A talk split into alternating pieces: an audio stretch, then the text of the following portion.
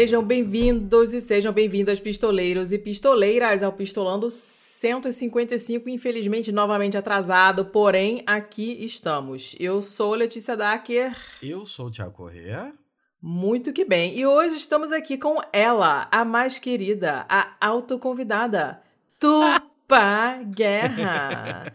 Se alguém no mundo mundial não souber quem você é na podosfera, se apresenta pra galera, por favor. Eu aposto que tem muita gente que não sabe quem eu sou. Ah, Oi, difícil. gente. É, é, Fiquei tímida. É, então, muito prazer. é, Eu sou Tufa Guerra. Eu sou historiadora é, e trabalho especificamente com manuscritos do Mar Morto e demônios. E me autoconvidei. Demônio. Tá certíssima, é assim que eu gosto. Ouvi, ouvi, eu ouço, né? Claro que eu ouço. E daí eu vi toda a tristeza no BMF, falando, tá dando treta, tá dando difícil de ter convidado. Eu falei, não, posso, posso ser convidada, então? Nossa, adoramos, amamos muito. Vem cá, você veio falar do que aqui hoje, então? Então, eu vim falar do meu xodó, que são os manuscritos do Mar Morto.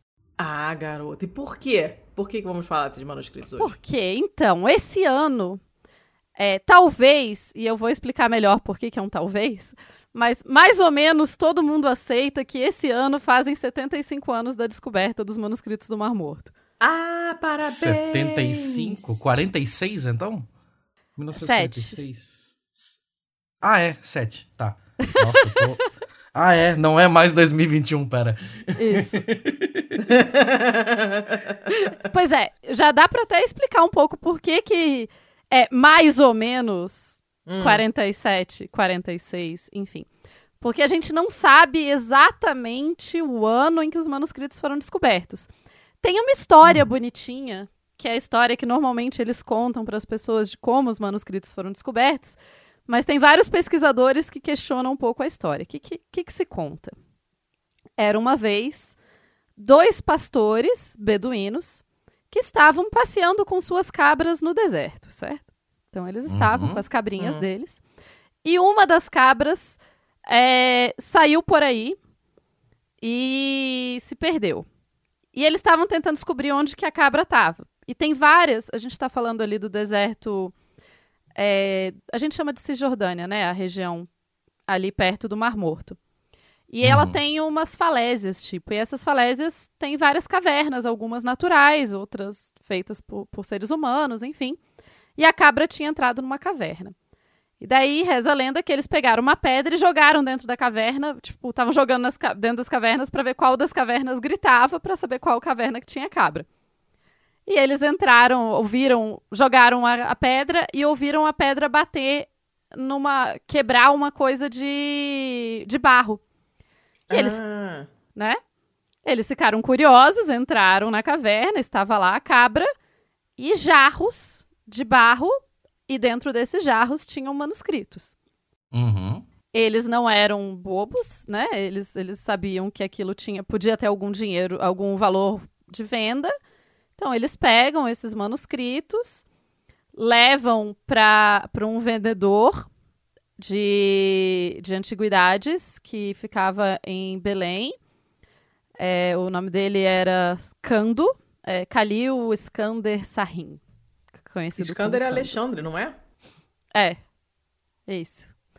E o Cando era o tal, e daí eles, é, eles deixam um com o Cando e que vendem eles por mais ou menos 7 pounds jordanianos da época, o que em 2021 dava tipo 340 dólares, aparentemente, né, não, enfim. Hum. E daí, tipo, ele- eles deixam ali e o Cando vai entrar em contato. Uns padres que estavam ali num. Em, em Jerusalém e em Belém, né, você tem várias escolas. Por causa da forma que foram colonizadas essas cidades, essa região. Então, você tem ali franceses, você tem vários, é, vários acadêmicos e padres, né? Tem mosteiros e etc. Uhum. E daí eles falam com o pessoal da École Biblique, que existe até hoje, né? Que é a escola de Bíblia, tá lá. E cai na mão é, de, um, de um padre que vai olhar e vai falar: cara, isso daqui é muito antigo. E a partir daí começa uma loucura para se procurar os manuscritos, porque ele fala, isso é muito antigo, de onde veio isso? Quem que conseguiu isso? é. né? Tipo, de onde veio esse negócio aqui? Que esse negócio é mais antigo do que a gente jamais, jamais tinha visto um negócio antigo desse jeito. E daí você tem uma loucura, porque assim, vamos lá, gente, 47, né? Isso é 47 é o teoricamente a data. Por que, que é isso? Porque tipo os beduínos, vai que eles acharam em 46, vai que eles acharam em 47. Em uhum. 48 é feita a, o anúncio oficial da por um cara da Escola Americana de Pesquisa Oriental. Ele, né, fala da então vai ser esse é, oficialmente temos a descoberta dos, de uma, um grupo de manuscritos e daí a gente. Aí é muita loucura. Porque, assim, pensa que.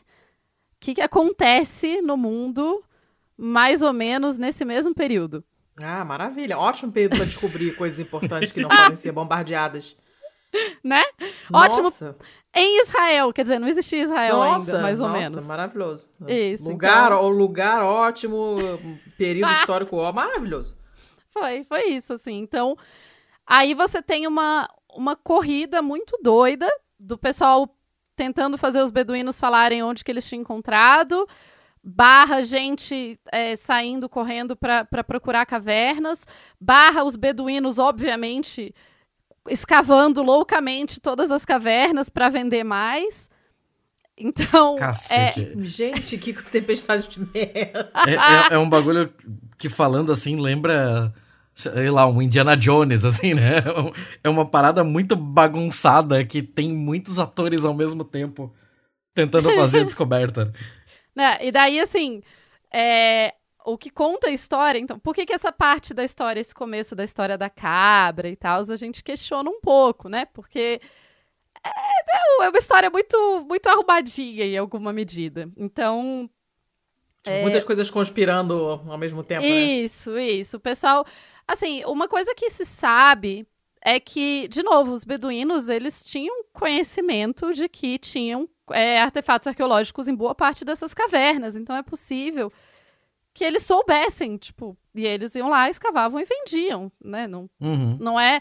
Porque normalmente, a gente, né, a gente tá falando dos anos 40, quando a galera pinta nos anos, anos 50 ali, essa descoberta, é, imagina se os, os, bravos europeus maravilhosos vão dizer que os beduínos, né? Os beduínos imagina. são incultos, são, claro. né? Então, enfim. É, é, fica essa loucura. E assim, é muito. Eu já li algumas histórias, eu não sou especialista na descoberta, né? Embora eu ache fascinante a parte da descoberta. E você tem várias histórias de como foi uma loucura, porque os beduínos, a princípio, não vão falar, tipo, não vão tentar não vão dizer qual caverna, afinal, né? Eles querem continuar vendendo. Então, tá, teve essa primeira venda, tá todo mundo ali, todo mundo não, né? Tem um, um grupinho de acadêmicos que tá muito querendo descobrir de onde vieram esses manuscritos, porque todo mundo seria muita gente e não era exatamente uma coisa que todo mundo estava interessado. Aí você tem é, o, um cara chamado Ovid Sellers, que era o diretor dessa Escola Americana de Estudos Orientais. E ele está tentando descobrir de onde vieram. De onde. Qual caverna que é, né? E daí ele tenta convencer os sírios a ajudarem ele a procurar a caverna. Mas ele não tinha o dinheiro para bancar a expedição síria. Aí, hum. no começo de 49, o governo da Jordânia permite que a Legião Árabe faça pesquisa na área para tentar encontrar a caverna. Sendo assim, é, em 28 de janeiro de 49, a caverna 1 é, foi redescoberta por um hum. observador belga das Nações Unidas que estava junto com a Legião Árabe. Ah, é muito Mas, doido. Gente, tá, que pera. coisa, que história de filme isso. É 100% Mas... de filme. Mas assim, como ele soube que aquela era a Caverna 1, assim? Ou foi mais uma cagada do destino, mais um acidente? Uh, não, é ele, meio que. Ele tava numa pista quente, assim mesmo? Ah, eles tinham uma ideia de onde estava. E daí eles. É, acho que depois eles confirmaram que aquela tinha sido a caverna onde encontraram o primeiro manuscrito. Mas isso tudo é meio nebuloso. Uhum. É, e assim, Caverna 1 é o nome que eles deram quando eles descobriram ela em 49, né? Não era o nome dela antes. Uhum. Então, a partir daí ficou definido que aquela primeira caverna de 49 se chamaria Caverna 1 e a partir daí a gente ia procurar outras. Na verdade, nem se tinha certeza que tinha outras nesse período, assim. A gente ainda não tinha, ninguém sabia muito, assim, de outras cavernas. Então, é, é, é porque realmente o nome Caverna 1 é o nome que vem depois. Nessa hora Hum. ela é só caverna. E- Tá, se tem um é porque tem um dois depois, mas pode ter aparecido de Isso. fato mais tarde. Ah, Isso, ela apareceu depois. A princípio ela era só caverna. Tá. E daí a, eles come... o departamento de antiguidades jordaniano começa a escavar essa caverna, vai escavar de fevereiro a março de 49 e lá eles encontram alguns outros fragmentos, uns pedaços de linho, umas jarras e alguns outros artefatos meio variados ali, umas, umas lamparinas, umas coisas assim. Uhum. Aí o tempo passa. Em 51, só que assim, nesse tempo tá todo mundo ainda tentando saber, tem mais caverna, não tem, enfim. Em 51, o Roland Devaux, que é um dos primeiros caras, a... ele é um padre dominicano francês, e ele era um dos caras que... Ele era o cara da École Biblique, que eu falei, que Uhum. identificou muito esse fragmento primeiro. É, ele tem um time e eles estão vão começar efetivamente a fazer uma super escavação lá. E os beduínos descobriram mais 30 fragmentos no que veio a ser conhecido posteriormente de Caverna 2. Hum. E daí, na Caverna 2, na verdade, eles encontraram 300 fragmentos. Oi. De. É, 300 fragmentos de mais ou menos 33 manuscritos. E daí isso, claro, começou, né? Tipo, caraca, galera, encontramos coisa aí. mais, né? Vamos Aí, cavucar. Vamos procurar, vamos atrás de outras cavernas. E quando a gente tá falando em fragmentos, a gente tá falando em que tamanho, mais ou menos, dessas peças? Tem- é bem Então. variado, né, pelo que eu vi. Pelo que eu 100% variado. 100% variado. Os manuscritos do Mar Morto, eles são compostos é, de cerca de, é um pouco difícil, não é? Mas cerca de 15 mil fragmentos que dão, Au. Moleza. que montam mais ou menos 900 manuscritos. Jesus. E esses fragmentos vão desde fragmentos menores de um centímetro até coisas de mais de um metro, assim. Então, é, é variado mesmo. É, se você vai procurar, eu fui catar as fotos pra fazer a capa e tal, né? E, e aí tem, assim, eu me lembro de já ter lido reportagem sobre isso, obviamente, mais de uma vez, né? E fora Fantástico, Globo Repórter, essas, coisas, né? Que- Quem nunca? E, e aí sempre tem, assim, um- uns pedacinhos bem pequenininhos mesmo, né? O negócio pega, sei lá, uma letra, né? Um, um negocinho cotoquinho e tem uns que você vai desenrolando e o negócio abre inteirão, assim, bem conservadão e tal. Tem, inclusive, diferença ba- bastante grande de, de estado de conservação também, né?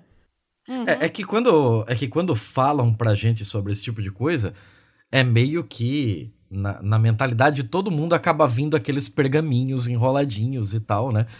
Que não é exatamente o que aconteceu, né? Quem dera. É, inclusive, eu vou Inclusive deixar. quero. Né? Queria, queria. Vou deixar assim a dica para as pessoas. Tem um site muito, muito maravilhoso, que é a Biblioteca Digital dos Manuscritos do Mar Morto. É só. Eu ia falar só em inglês, não, mas é, é- tá em inglês, em alemão, em árabe e em hebraico. Então, Ah, qualquer uma dessas Beleza, línguas ah. você consegue. Facilitou um monte. E acho que é em russo também. Não, não, não, não reconheço ah a russo, olha, certamente. enfim. Mas aí, se você colocar Dead Sea Scrolls no Google, você cai direto nessa Leon Levy. E esse é um outro rolê, um projeto dos anos 2000, que fotografou todos os manuscritos, e você tem todos eles em altíssima qualidade. Hum. Mas tem fotos também do pessoal trabalhando nas descobertas lá nos anos 50 e 60. Ah, que legal, que legal ver o, o, o making off, né? É, é muito genial, assim. É, tem as fotos da, da sala que eles montaram, que era chamada de scroll, scrollery, né? Tipo, a pergamin... Pergaminheria. Isso, a pergaminheria, que foi o lugar que eles montaram. Mas eu tô, eu vou, tô indo pra frente. Deixa eu voltar aí pra, pra história da descoberta e depois eu falo um pouquinho mais do- dos textos em si. Então, assim, é, só pra dar uma ideia dos fragmentos, na Caverna 2 eles encontraram 300 fragmentos de 33 manuscritos. Então, assim, 300, é, pensa o tamanho dessas coisas. É pequenininho. Uhum. Hum. Aí, logo depois, ainda em 52, assim, de 52 a 56, eles vão descobrir muita coisa. Em 52, ainda, eles descobrem o meu manuscrito favorito de todos os tempos, Uhum. Teu xodó. que é o meu xodó, que é, eu, vocês vão, vão concordar comigo que é o melhor manuscrito. Ele é conhecido como é, o pergaminho de cobre. Ele é exatamente isso que descreve, um pergaminho de cobre. E nele tem um mapa do tesouro. Gente, coisa de. Ah, eu ia te perguntar animado? sobre isso. Se é verdade essa história de ter um mapa de tesouro do rolê. Tem um mapa do tesouro. Ele é muito genial. Ele foi encontrado na caverna 3. De novo, né? O número das cavernas foi sendo dado de acordo com quando eles iam encontrando. É, e ele, ele tem toda uma história fantástica com ele, porque imagina que eles encontraram um rolo de cobre, é, tipo um- uma, uma chapinha de cobre bem fininha e enrolada. Que Aí, maneiro isso. Eu não me lembro de ter Não é? visto isso, não. Pois é, Mas é, é um dos, dos mais legais. Eu vou, depois eu vou mandar pra, eu vou mandar para vocês o link, deixa eu ver se eu acho aqui rapidinho. Tem o videozinho deles desco- abrindo o rolo de cobre, porque assim, como vocês devem imaginar, uma chapa de cobre, você não pode simplesmente desenrolar ela, É. Uhum. porque, né? Ela foi enrolar, não, não dá para simplesmente desenrolar. Então, temos dois problemas aqui. O primeiro, não dá para simplesmente desenrolar, e o segundo, cobre é uma parada que reage muito com oxigênio. E daí vocês imaginam o Ah. Tá todo estado. verdinho, Ah. todo cheio de pelanquinha. E, Casquinha. na verdade, ele ainda estava sussa. Ah. Até eles tirarem da caverna e abrirem. Ah, bom, aí fudeu, é. é. Hoje Tirou em dia do, a tirou gente do uns... Tupperware, o negócio Isso. oxidou. Hoje em dia a gente tem uns pedacinhos dele. Pedacinhos. Ah, Não é gente. nem a parada inteira. Mas o, o rolo de cobre, ele foi um, um grande mistério, assim, um, tempo, porque foi isso, assim, como a gente vai abrir o rolo de cobre? Como a gente vai, né, que que a gente, como a gente vai fazer isso? E daí ele foi levado para a universidade de, ah, eu sempre esqueço. Ele foi levado para a Inglaterra. Hum. E na Inglaterra, o pessoal de, da universidade, da pessoal de engenharia de materiais, foi tentar descobrir como abrir o Gente, rolo de cobre. crossover. Aham, é muito massa. E daí eles acabaram desenvolvendo um uma serra super fininha que conseguia cortar camadinha por camadinha do rolo, é, enquanto um Hum. outro negócio segurava ele, enfim. E daí assim eles abriram o, o, o rolo de cobre. E ele, com isso, hoje em dia, ele é, ele tá, ele é cortadinho em pedacinhos, né? O rolo de cobre é um dos poucos é, coisas que fica no Museu da Jordânia. Porque daí a gente entra em coisas políticas depois de por que que os manuscritos. Lembra que eu falei que foi o pessoal da Jordânia que começou Sim. a escavar? Então, Uhum. pois é. Mas a maior parte dos manuscritos está em Israel. E daí isso tem outras tretas políticas envolvidas. Hum, essa parte que o Thiago gosta. Isso. Tá, por que que... treta. Hum. Esse daí, em específico, foi feito em cobre por conta desse tesouro, então. Porque era algo que você não poderia, sei lá, arriscar que o papel desmanchasse. É isso? É, tipo, tem... Não podia Você ser uma sabe coisa alguma efêmera? coisa sobre o, o que diabos tá escrito ali que justificasse ele ser de cobre? É, tá- tá- Então, aqui a gente tem alguns outros problemas. O primeiro problema é não temos como saber exatamente por quê. Porque Hum. só quem sabia por quê hum, não tá vivo mais. E daí ninguém deixou escrito por que que eles fizeram. Não tá escrito nele por que que ele é especial. Hum. Por que que ele é diferente. Uhum. Ele é o único artefato que a gente encontrou desse período que é desse jeito. Então, Coisa. ele é um mistério. Em, em grande medida, ele é um mistério. Porque. que- como- co- por quê? Por que, que fizeram isso? É porque ele era especial? Não sabemos se é porque ele era especial. É porque ele precisava ser preservado Ah, para gente, mais? vocês precisam descobrir isso, senão o History Channel vai encher o saco. Mas é, existem muitas teorias sobre, a gente só não tem uma resposta definitiva. Eu achei pra vocês, mandei aqui pra vocês no uma coisa o link do videozinho do dele sendo aberto, Hum. que é muito legal. Dessa esse que eu falei, esse pessoal do, da engenharia de materiais que fez essa essa coisa pra abrir ele. Então, a gente não sabe. E uma das questões sobre os manuscritos do Mar Morto é que a gente ainda não sabe muita coisa sobre eles. Por alguns motivos. Tem motivos. é, políticos e outras questões, que eu já vou chegar nelas melhor. E tem o motivo de que pode não parecer, mas 75 anos é uma, uma descoberta bem recente para a história. Sim. Porque, né? Ainda mais considerando a, a, a antiguidade do, dos, dos achados, né? Isso, eu sou. Eu posso dizer, assim, que eu sou mais ou menos terceira geração de acadêmicos que está estudando com isso.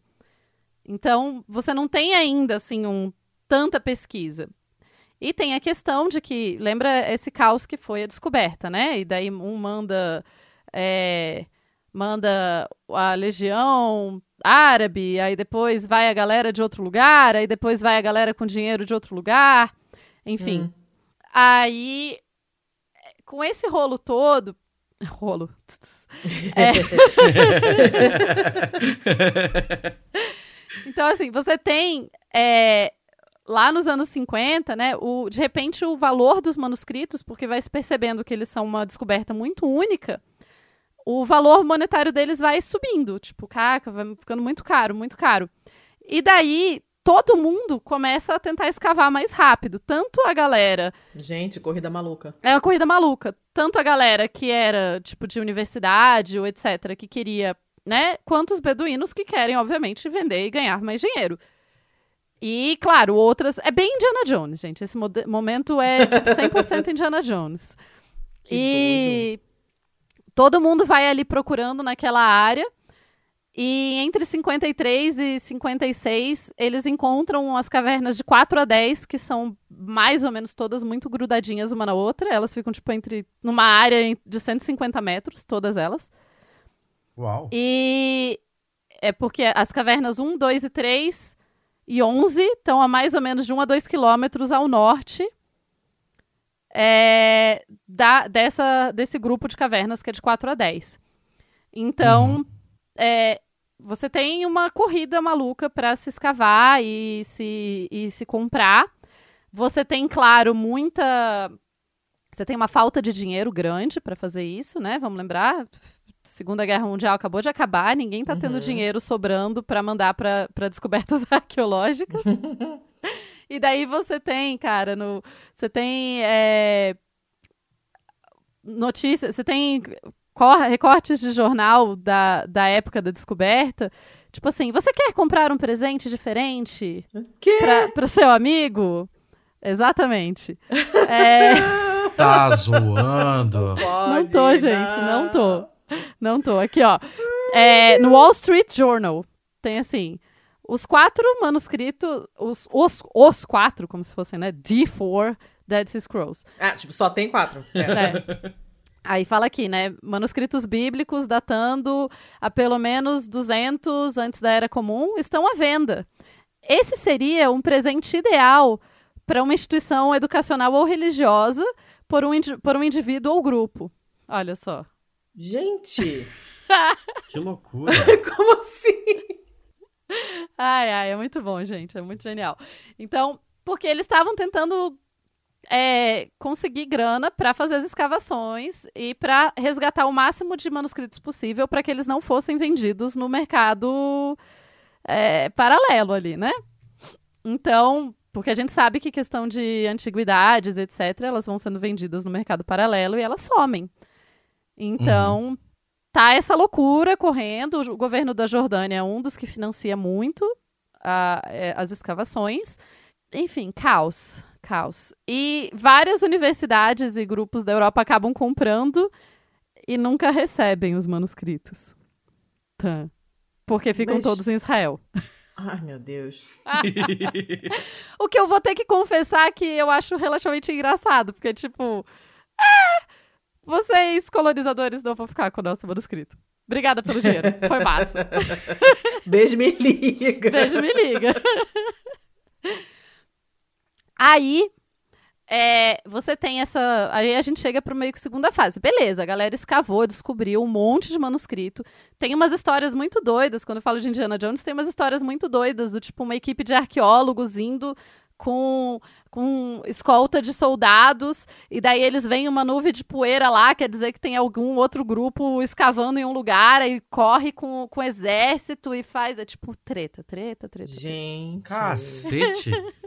Tá, e, to- e essas incursões eram patrocinadas por museus, por governos? Quem é que bancava essa, essa galera que resolveu escavar tudo? É, Ou você- iam por conta própria? Você tem um pouco de tudo, basicamente. Você tem essa, essa organização de American Society, American School of Oriental Studies and Research in Palestine, né? Tipo a Escola Americana Uhum. de Estudos Orientais na Palestina, que é uma organização sem fins lucrativos, é, baseada em Alexandria, na Virgínia. E eles financiaram, o nome, inclusive. né? Ainda como se não bastasse era Alexandria errada, vai se fuder. Isso. Whoa, oh my, sweet Tel Avivian lamb's bread.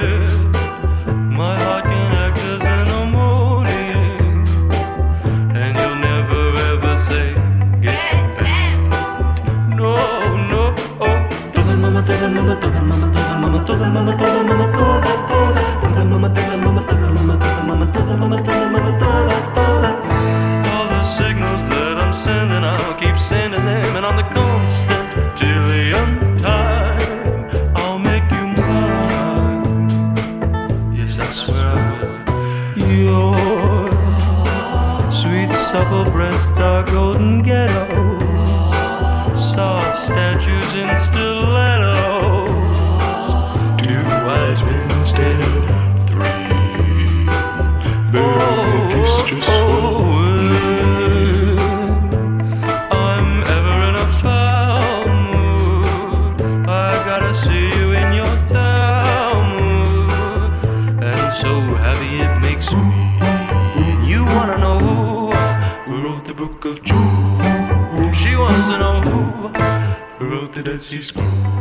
Aí você tem.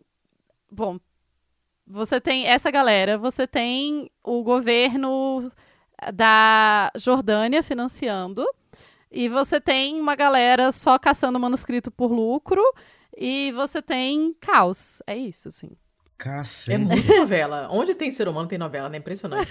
É muito bom, gente. Eu acho genial.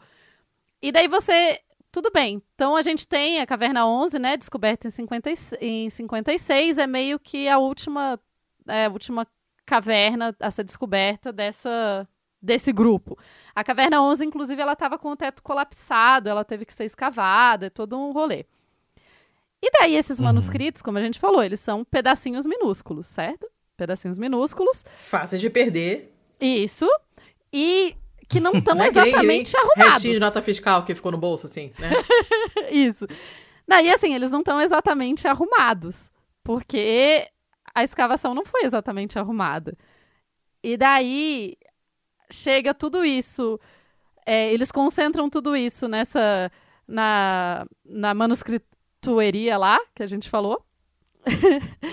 e é a partir daí que eles vão começar a ser estudados e publicados. É, publicação. E daí você tem é, fotos que pra, pra gente hoje em dia são assustadoras, como tipo uma foto com três caras do time de escavação sentados numa mesinha, pega- me- mexendo nos manuscritos com a mão, uma caneca de café do Ê, lado, cigarro. Nossa. Ventilador ligado, gato passando atrás. Isso, isso. É, é isso aí. E, então a gente diz que uma parte considerável dos danos aos manuscritos do Mar Morto foi feita posterior à, desco- à descoberta. Porque foi isso, assim, tipo. Que foi- maravilha. Mas, por outro lado, parte considerável do que a gente conhece como técnicas de conservação de manuscritos antigos também veio desse momento, porque a gente nunca. o- a gente nunca tinha lidado com um grupo de manuscritos tão antigo na história. Então a gente não sabia também as técnicas de preservação e tudo mais. Né? Uhum. É, Claro que se sabia muita Foi técnica, basicamente mas- tentativa e erro, né? isso.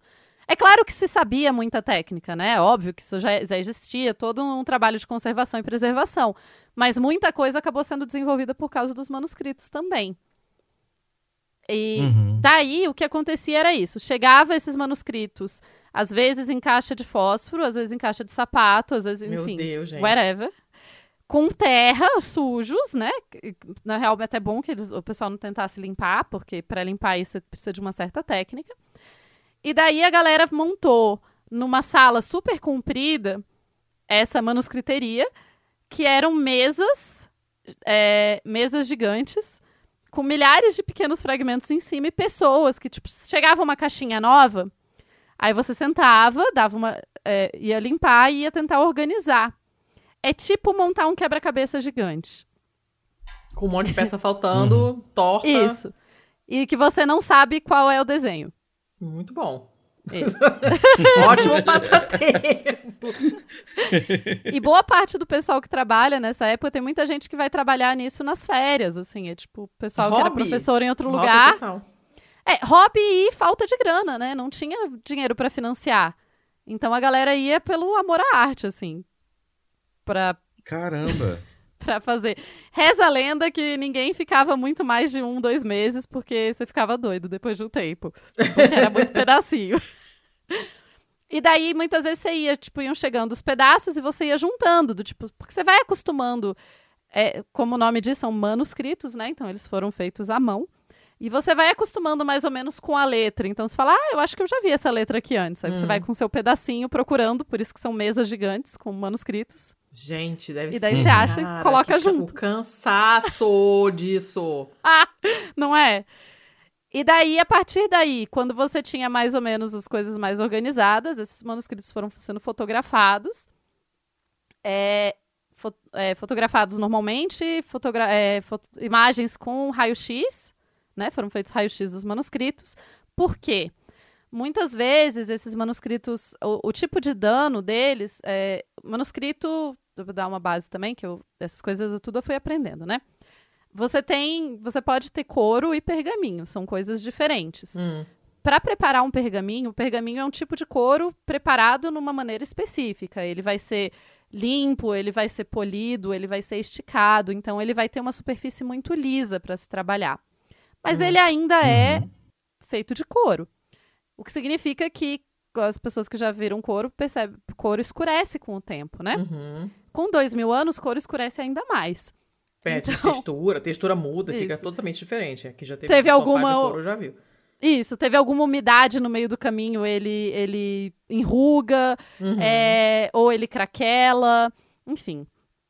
E daí, quando você usa o raio-x, você consegue muitas vezes enxergar, como ele está muito escuro, muitas vezes com o raio-x você consegue enxergar o que está escrito, porque daí o, no raio-x aparece a- as letras do que está escrito. Ah, Tá. Que Então a gente usa muito isso para enxergar os manuscritos. Então lá nos anos 50 eles fizeram isso. Eles foram fotografando, colocando em plaquinhas de vidro para o nosso desespero, mas enfim, era o que se entendia na época como melhor, né? Então vocês imaginam, sanduichava os manuscritos em duas plaquinhas de vidro. Não é a melhor ideia. É, muitas vezes usavam é, fita tipo durex para grudar os manuscritos Ah, meu Deus, igual o livro, velho. isso. Para o nosso desespero também, hoje em dia, né? Que temos técnicas melhores para isso. E assim que eles iam mais ou menos falando, não, ó, esse daqui finalizado, então agora vai ser publicado. Então, eles começaram uma série de livros, que é conhecida como DJD, DJD. É a série de livros mais famosa entre pesquisadores. É, que são livros que eles têm. Normalmente eles têm um pouco sobre. Ah, como é o manuscrito? Então vai dizer, ah, é um manuscrito de tantos centímetros por tantos centímetros, formado por tantos fragmentos. Fragmento 1 um, tal tamanho, fragmento 2 tal tamanho. Ah, o couro é, de cor tal é, tem danos de tal tipo. Então tem essa Tudo igual, descrição uma- tipo básica. uma biópsia, praticamente. Isso. E daí, logo depois, vem uma transcrição do manuscrito, né? Então, é, a- alguém pegou e passou para letrinhas é, de computador, digamos, em hebraico. A maior parte dos. Ah, tem isso. A maior parte dos manuscritos está em hebraico. Hum. Então, temos ali o textinho em hebraico. E daí, depois, você tem uma sugestão, tem uma tradução e comentários. É, que é muito do que a gente faz. E isso demora muito tempo para fazer, né? Porque até você conseguir pegar o manuscrito, olhar o que, que tem ali. E os comentários muitas vezes são do tipo. sei lá, é, Lamed, que é uma das letras, que é uma das mais fáceis de identificar, que é, tem o som tipo de L nosso, é, aí a pessoa vai falar assim: ah, essa linha tá cortada na metade. Meu Mas- Deus. Isso. Mas essa primeira letra possivelmente é um lamed, porque a gente consegue ver no traço do pedacinho que sobrou uma parte de cima de um jeito que é um risco que normalmente só se faz para lamed. Então provavelmente essa daqui é uma palavra que começa com lamed. E dentre, considerando a frase qual palavra que tal, eu sugiro que aqui pode ser tal palavra, porque considerando o pedaço que está faltando, cabem tantas letras. Então Gente, mas é muito Cacete. minucioso. É maneiríssimo, mas é. Eu só consigo pensar na exaustão. não é? Só isso que me vem à cabeça. E daí, assim, você pensa que a partir dos anos 50 começou a ser publicado. Então, iam saindo esses livros. É, cada um desses livros, eu tenho só um aqui em casa, porque eles são caros. Por motivo de caro. Nossa, é, deve ter sido um serviço sacal demais, Né? assim. Porque imagina o, o, o quanto de referência você precisa ter, né?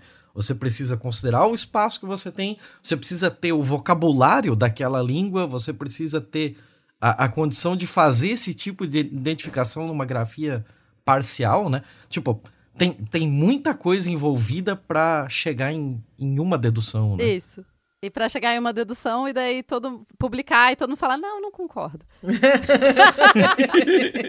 Quando você falou em comentários, eu até pensei no pessoal mandando odiei cinco É estrelas. Exatamente. É, é quase isso. Eu só acho que. Eu só acho engraçado. Assim, a- em geral, antes, é, em geral, essa tradução e comentários ficam mais pro final. Antes também, em geral, o pesquisador que ficou responsável por essa publicação é, faz também um comentário tipo, ah, esse texto eu acredito, depois de traduzir, acredito que ele se encaixa no contexto tal, blá, blá, blá, blá, blá, blá, blá, blá, blá. Só que aí, aqui, a gente tem a primeira questão também, por que que esse campo acaba sendo um campo muito novo. É, por N motivos, não se permitia que outras pessoas, tipo, ficou muito restrito quem tinha acesso a esses manuscritos para publicação. Hum. Então essas publicações demoraram muito. Elas começaram nos anos 50, a última saiu em 2000 e 2000 e tanto. Gente. Caramba. Então até até muito recentemente, a maior parte dos pesquisadores não tinha acesso ao conjunto completo dos manuscritos.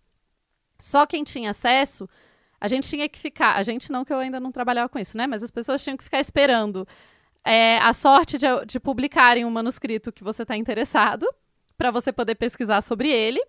Ou então você tinha que ser parça da galera que controlava os manuscritos para você poder ir lá publicar. Olha só que legal. É, Cara, que isso, né? E assim, é, quando a gente fala essa mão de obra, é, gente, é uma tese de dou- publicar um manuscrito desses muitas vezes é uma tese de doutorado, é o, o trabalho que dá publicar às vezes um manuscrito, Em- né? É, é. Aí, Compreensivelmente. compreensivelmente, né? E daí esse rolê fica, é, fica essa, essa, essa coisa até os anos 90. Tipo, tada, o que, que acontece, né? Anos 90. Nos anos 90, a gente tem. é, você tem, então, a série. Perdão. A série de publicações, que é essa série mais conhecida, ela tem 40 volumes. Oi. Oi. E ela foi controlada, ela, foi, ela teve diferentes editores que cuidaram, enfim. Atualmente, o editor em chefe, eu acho que ele ainda é editor em chefe, é, ou enfim, chama Emanuel Tov. Ele é o diretor do projeto de publicação, eu conheço ele. Gente, tem isso também. O campo é bem pequeno, relativamente pequeno o número de pessoas, aí você acaba meio que sabendo, conhecendo todo mundo, assim. Hum, cheio, do, cheio dos pistolão, você. Cheio dos pistolão, né? É porque, tipo, sei lá, uma conferência de manuscritos Mamoto, aí você chega lá e tem 20 pessoas. Cada um leva uma comida, as meninas levam um Isso. refrigerante. Quase isso. aí, então, assim, você tem... é, então, o, o Tove foi ficando, foi publicando e tal. Ah, outra questão que eu não falei. No final de todas as... no final de todas as, as publicações tem também fotos dos manuscritos. Então você pode comparar, né? Você pode usar esse. Esse tipo de texto, esse tipo de livro é muito, muito comum para quem estuda manuscritos antigos, assim. Esse tipo de publicação costuma ser a base para qualquer estudo. Então, sei lá, eu estou interessada em tentar descobrir por que, que o rolo de cobre é, foi feito em cobre. A primeira coisa que eu vou pegar é a publicação, a primeira publicação que foi feita dele, que tem a Uhum. transcrição, que tem as fotos, que tem estado da descoberta, etc. E a partir dali eu vou estudar o texto e daí eu vou, né, poder Uhum. fazer pesquisa sobre. Então essa, esse começo aí é muito, é, é bem, é, enfim, é muito importante essa primeira publicação. Aí, nos anos 90, a Sociedade Bíblica de Arqueologia, que é lá nos Estados Unidos, eles Que já tá errado, já é uma contradição em termos, mas é, eles publicaram é, uma edição facsímile dos manuscritos do Mar Morto, tipo meio que uma edição com todos os manuscritos. Lembra que até, até 91 os manuscritos eles só eram publicados nessa série específica, Uhum. O, do- o DJD, e você só tinha acesso, tipo, era muito raro você ter acesso a eles mesmo. Bom, Uhum. Aí essa galera publicou essa edição, facsímile. É, tem vários, várias tretas internas de por que eles publicaram, porque eles tinham comprado lá nos anos 40. Tem todo um rolê aí. Mas enfim, ao publicarem isso, eles meio que fizeram público todos os manuscritos. E daí o pessoal, o professor, o Elisha Kinron, que era o cara que era da Universidade Hebraica aí que controla, que estava mais na, no, né, co- comandando a publicação dos manuscritos do Mar Morto, processa a galera dessa sociedade Mas, porque gente, por, por é segredinho? copywriting. Por copyright. Hum. Porque falou que ele é, que eles publicaram in- infringia o copyright e tal. Enfim, aí você tem toda uma briga nas cortes e tudo mais, Suprema Corte de Israel, blá blá blá blá blá blá blá blá blá. E em 2000 é, o pessoal teve que devolver todas as, a- todas as cópias pro, pra, Mas, gente. Aca Só acabou que a edição isso- de bolso. Agora- Tipo isso. Só que isso é meio que começou um momento, que é o segundo momento, é, que começam publicações digitais. Então, é, a despeito dos manuscritos terem sido desco- descobertos há 75 anos atrás, é mais ou menos a partir dos anos 2000, final dos anos 90 e começo dos anos 2000, que os, os pesquisadores que trabalhavam com isso tiveram acesso a todos os manuscritos. Então, Uhum. era muito comum antes você ter acesso, por exemplo, A a minha orientadora. Isso, ela trabalhou com um manuscrito específico é, e ela teve acesso a fotos desse manuscrito, tudo certinho. Mas ela não tinha como, ela não tinha uma base de dados com todos os manuscritos para comparar e ver, olha, isso daqui é parecido com aquele, Gente, enfim. mas isso não faz o menor sentido. É. Não deveria É. ser tudo aberto pra você. É um trabalho eminentemente comparativo. Você tem que comparar. Isso. Que, que- what? Pois é. E esse é o tipo de coisa que atrasa toda a pesquisa Porra, de todo sim. mundo também, né? Isso. Você tem muita questão política envolvida aí, porque os manuscritos eles vão ser considerados por Israel é, como uma, uma pedra fundamental para justificar e para nunca é tão simples assim, mas meio que para dizer que, olha, o Estado de Israel faz todo sentido ser aqui, porque veja, temos esses manuscritos que são manuscritos israelenses que Uhum. são têm mais de dois mil anos de idade. Uhum. Logo, tá certo, a gente tá aqui. Tá, mas pra isso eu vou voltar um pouquinho. Hum. Você falou ali que é, tem manuscritos em hebraico e em aramaico, Isso. certo? Isso. Tem, tem mais alguma outra língua? Sim. Além desses dois? Não. Sim. Tem grego Ah, eu posso não é? falar rapidinho quem são os manuscritos, né? É. Então, é porque assim, é, esses, por terem em hebraico e em aramaico, eles são tipo o mesmo texto, era basicamente uma tradução, eram diferentes versões, os textos não conversam entre si. O que que afinal eles dizem? Ah, Varia, varia muito. A maior parte dos textos está em hebraico, tem texto em aramaico, em grego, em latim. Tem textos não identificados. Como assim? De- Em língua Ma- que ninguém mas- sabe qual é? Mas esses, Isso, são. mas esses em grego e latim, eles são do mesmo período? É, então, calma, já chegou aí. Tem Nabateu em árabe também. Aí que a gente chega numa questão que os manuscritos que são mais famosos são os manuscritos de Qumran, dessas 11 cavernas que eu falei. Hum. Acontece Uhum. que, com o passar dos anos, e com tecnologia, e com etc., é, mais descobertas foram feitas. É, outras cavernas foram identificadas e mais descobertas foram feitas. Então você tem, é, basicamente, no mundo acadêmico, a gente chama de manuscrito do Mar Morto qualquer manuscrito que tenha sido descoberto na região do Mar Morto. E não só de Qumran, Uhum. que, é os manu- que são os manuscritos Os mais famosos. é. Isso. Então, É a assim. denominação de procedência. Isso, isso. É, não, você não tem que colocar que é um papiro tipo manuscrito de marmota. isso, isso. É, é- é exatamente isso. Então você tem, por exemplo, assim, você tem vários manuscritos é, que são foram a maior parte dos manuscritos de Qumran datam mais ou menos de 300 antes da Era Comum Uhum. até 70 depois da Era Comum. 70 depois da Era Comum é uma data relativamente. bom, é uma data importante, porque é a data em que os romanos destroem o Templo de Jerusalém, Hum. Uhum. certo? Sim, É, o cerco. isso, é você tem o cerco de Jerusalém, 70, com o Vespasiano, que vai se tornar imperador romano depois. E eles destroem Uhum. o Templo de Jerusalém, o que é, por sinal, uma coisa muito estranha dos romanos fazerem. Os romanos não costumavam destruir templos por aí, quando eles conquistavam outros lugares.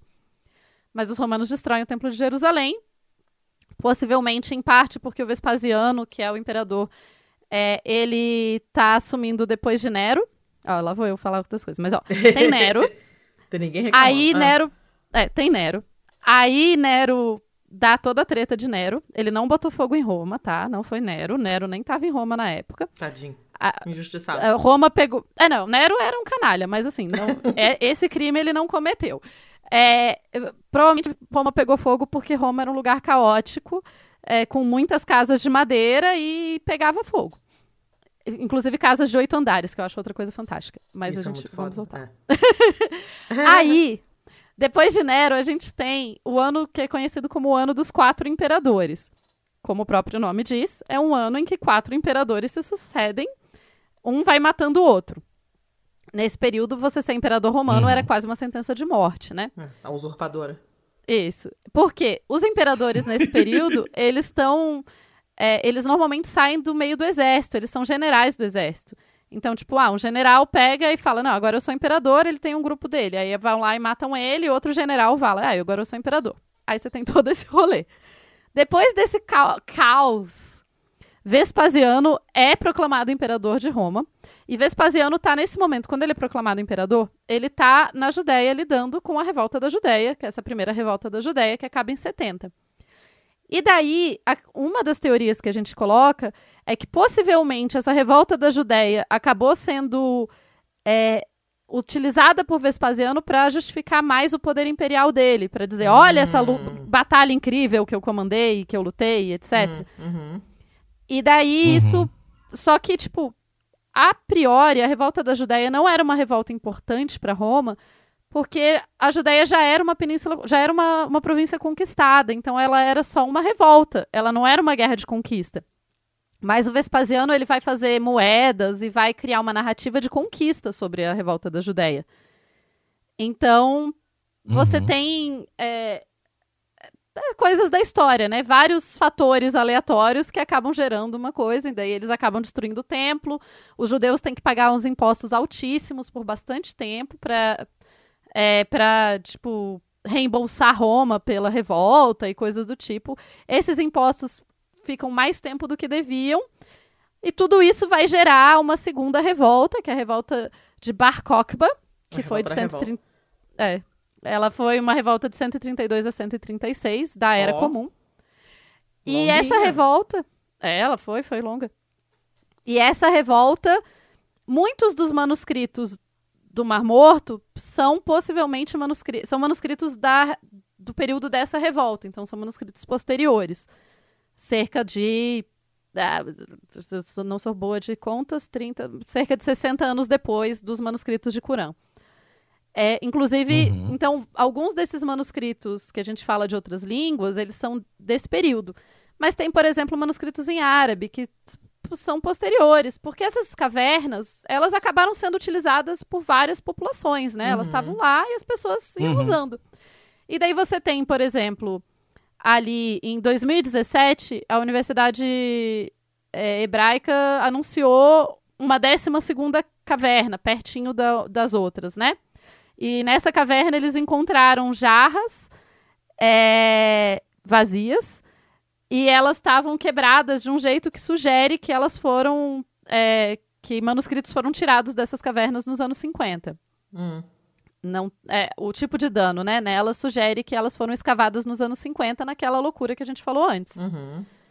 Uhum. Já em 2021, é, eles anunciaram vários manuscritos que datam dessa segunda revolta que eu falei. E dentre esses manuscritos, eles falaram, fez, foi notícia bastante ano passado que tinha sido descoberta mais uma caverna dos manuscritos e tal. Essa caverna é conhecida como a caverna do horror. Que nome agradável, né? Ah, que nome ótimo. Tá- Cada vez mais Indiana Jones. Isso. É que a caverna do horror, ela fica.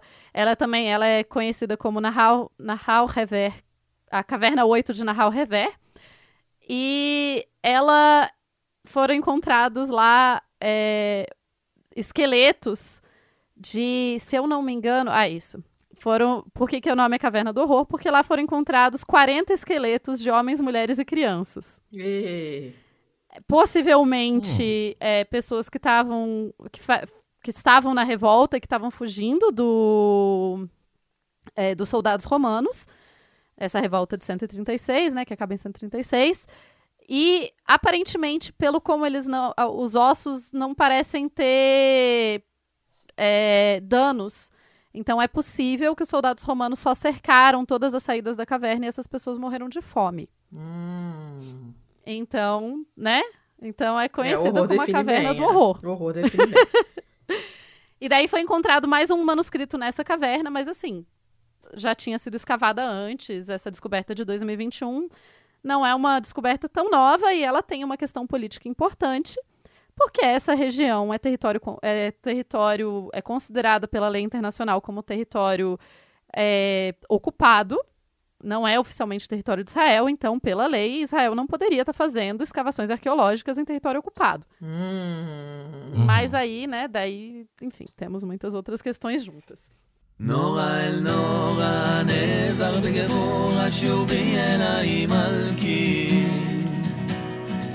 דודי רפה נפשי נחשפה לבטח מלכי לבטח מלכי. נורא אל נורא נורא אל נורא נעזר בגבורה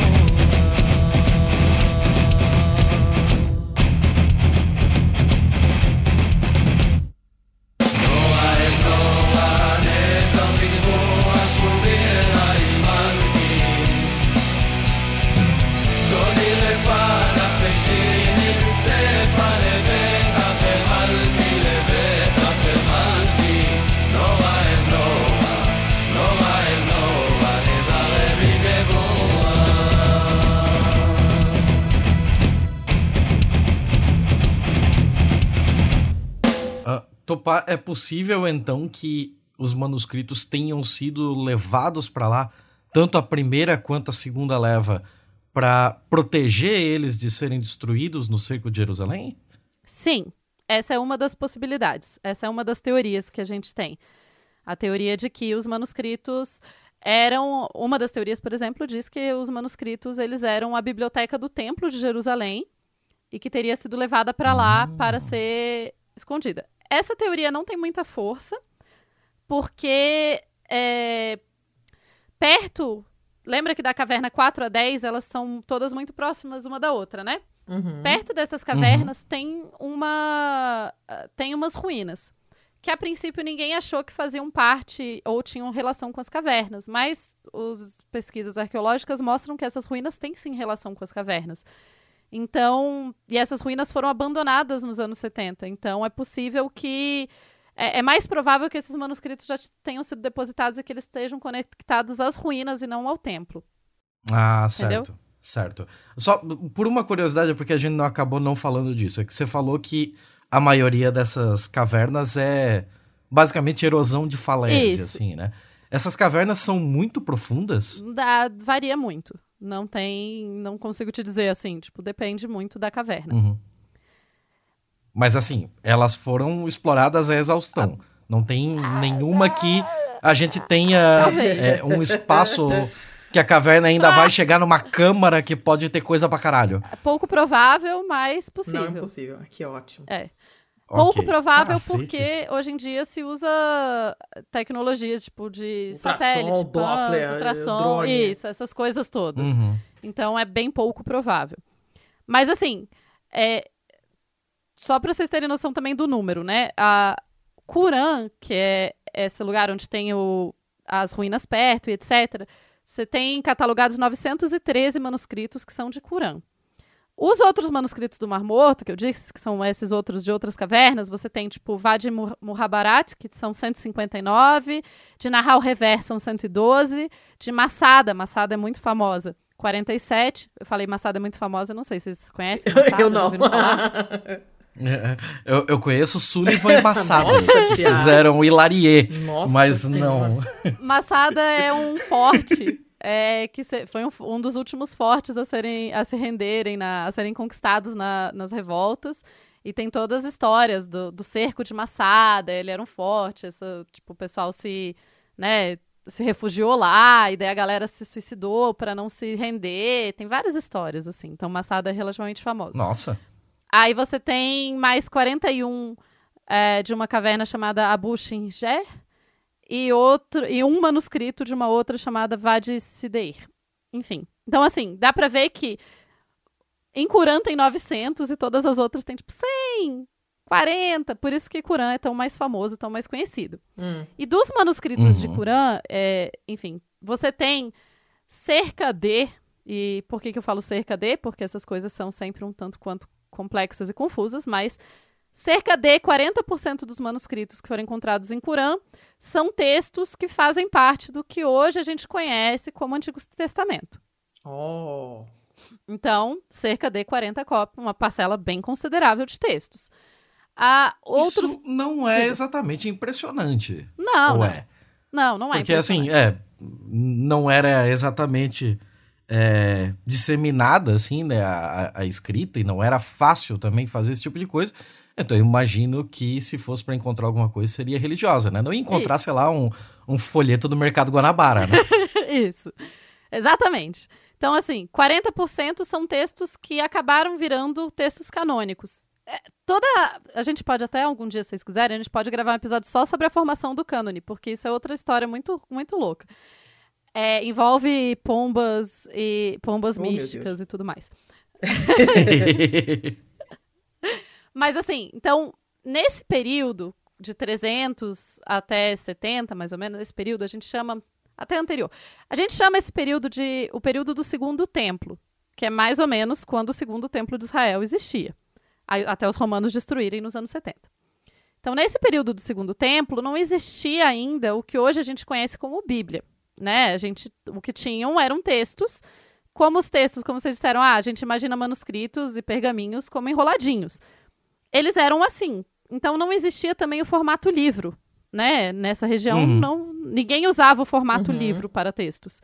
Você usava o formato pergaminho, que eram rolinhos de textos. E o formato pergaminho, ele tem algumas desvantagens em relação ao livro. Uma delas é que se você precisa achar um pedaço no meio, você vai ter que desenrolar um pedaço e enrolar o outro até você conseguir chegar no pedaço que você precisa. O livro você Sim. pode só Sim, virar as sim. páginas. Além do que, o pergaminho ele tem algumas limitações. É, o livro também, claro, mas assim, o pergaminho ele vai ser limitado, por exemplo, pelo tamanho do bicho, da onde veio aquele couro para fazer o pergaminho.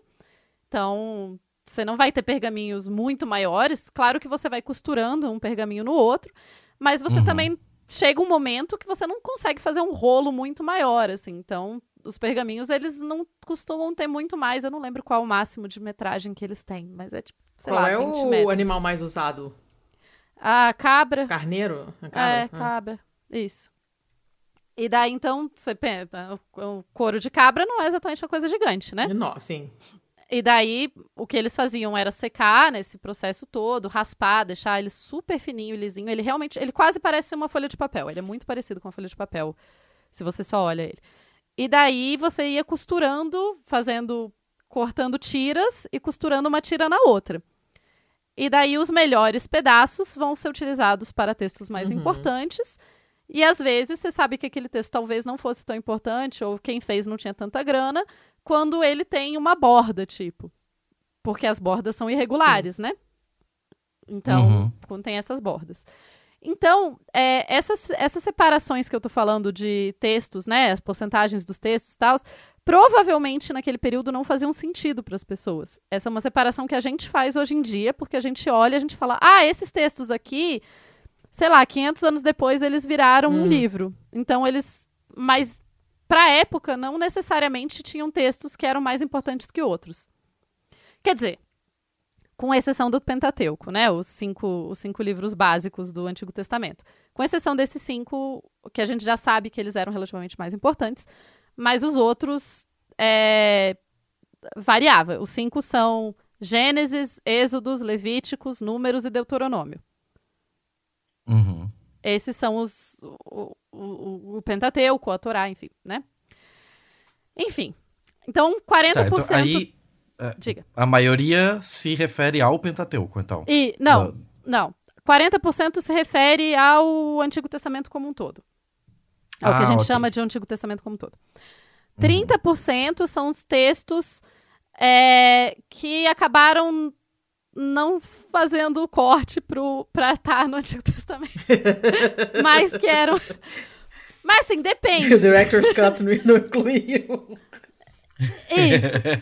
Assim, depende um pouco também, porque a gente tem uma variação. A gente tem mais ou menos um, dois, três, quatro, cinco, seis, sete. Ah, você tem uns 15 ou 16 variações do Antigo Testamento. Porque você tem a tradição ocidental, que daí a gente tem os protestantes não conformistas, os luteranos, os anglicanos e os católicos romanos. Cada um desses quatro é, tem variações dentro dos seus Antigos Testamentos, digamos assim. Você tem Uhum. as tradições é, do ocidentais ortodoxas, então a- os gregos, a igreja grega ortodoxa, eslavônica ortodoxa e Geor- a igreja ortodoxa da Geórgia. Aí você tem as tradições ortodoxas orientais, você tem então tipo os armênios, armênios, sírios, coptas e o Tawahedo. E você tem a igreja do, do Oriente, que é a igreja assíria, e a igreja Hum. oriental. É isso. Cada um Uhum. desses pode ter pequenas variações, tá? Claro, imagina se não ia ter. Por exemplo, né, assim, é, boa parte do pessoal, assim, os, os, o- os evangélicos em geral, os luteranos, os anglicanos, eles não consideram o livro de Tobias como parte do Antigo Testamento. Já os católicos, sim. Então, aqui, por isso que eu falei que é mais ou menos, porque esses outros 30% de textos incluem textos tipo livro de Tobias, Tá. que para os Uhum. católicos é canônico, mas para o resto é, da galera tá. não é canônico, enfim. E daí E você aí tem tipo, vai depender do lobby daquele. O Tobias não, o Tobias não tem um lado muito forte com, com o outro lá. Não. Aí você tem o livro de Enoque, o livro de Jubileus, o Wisdom. O, ai, perdão.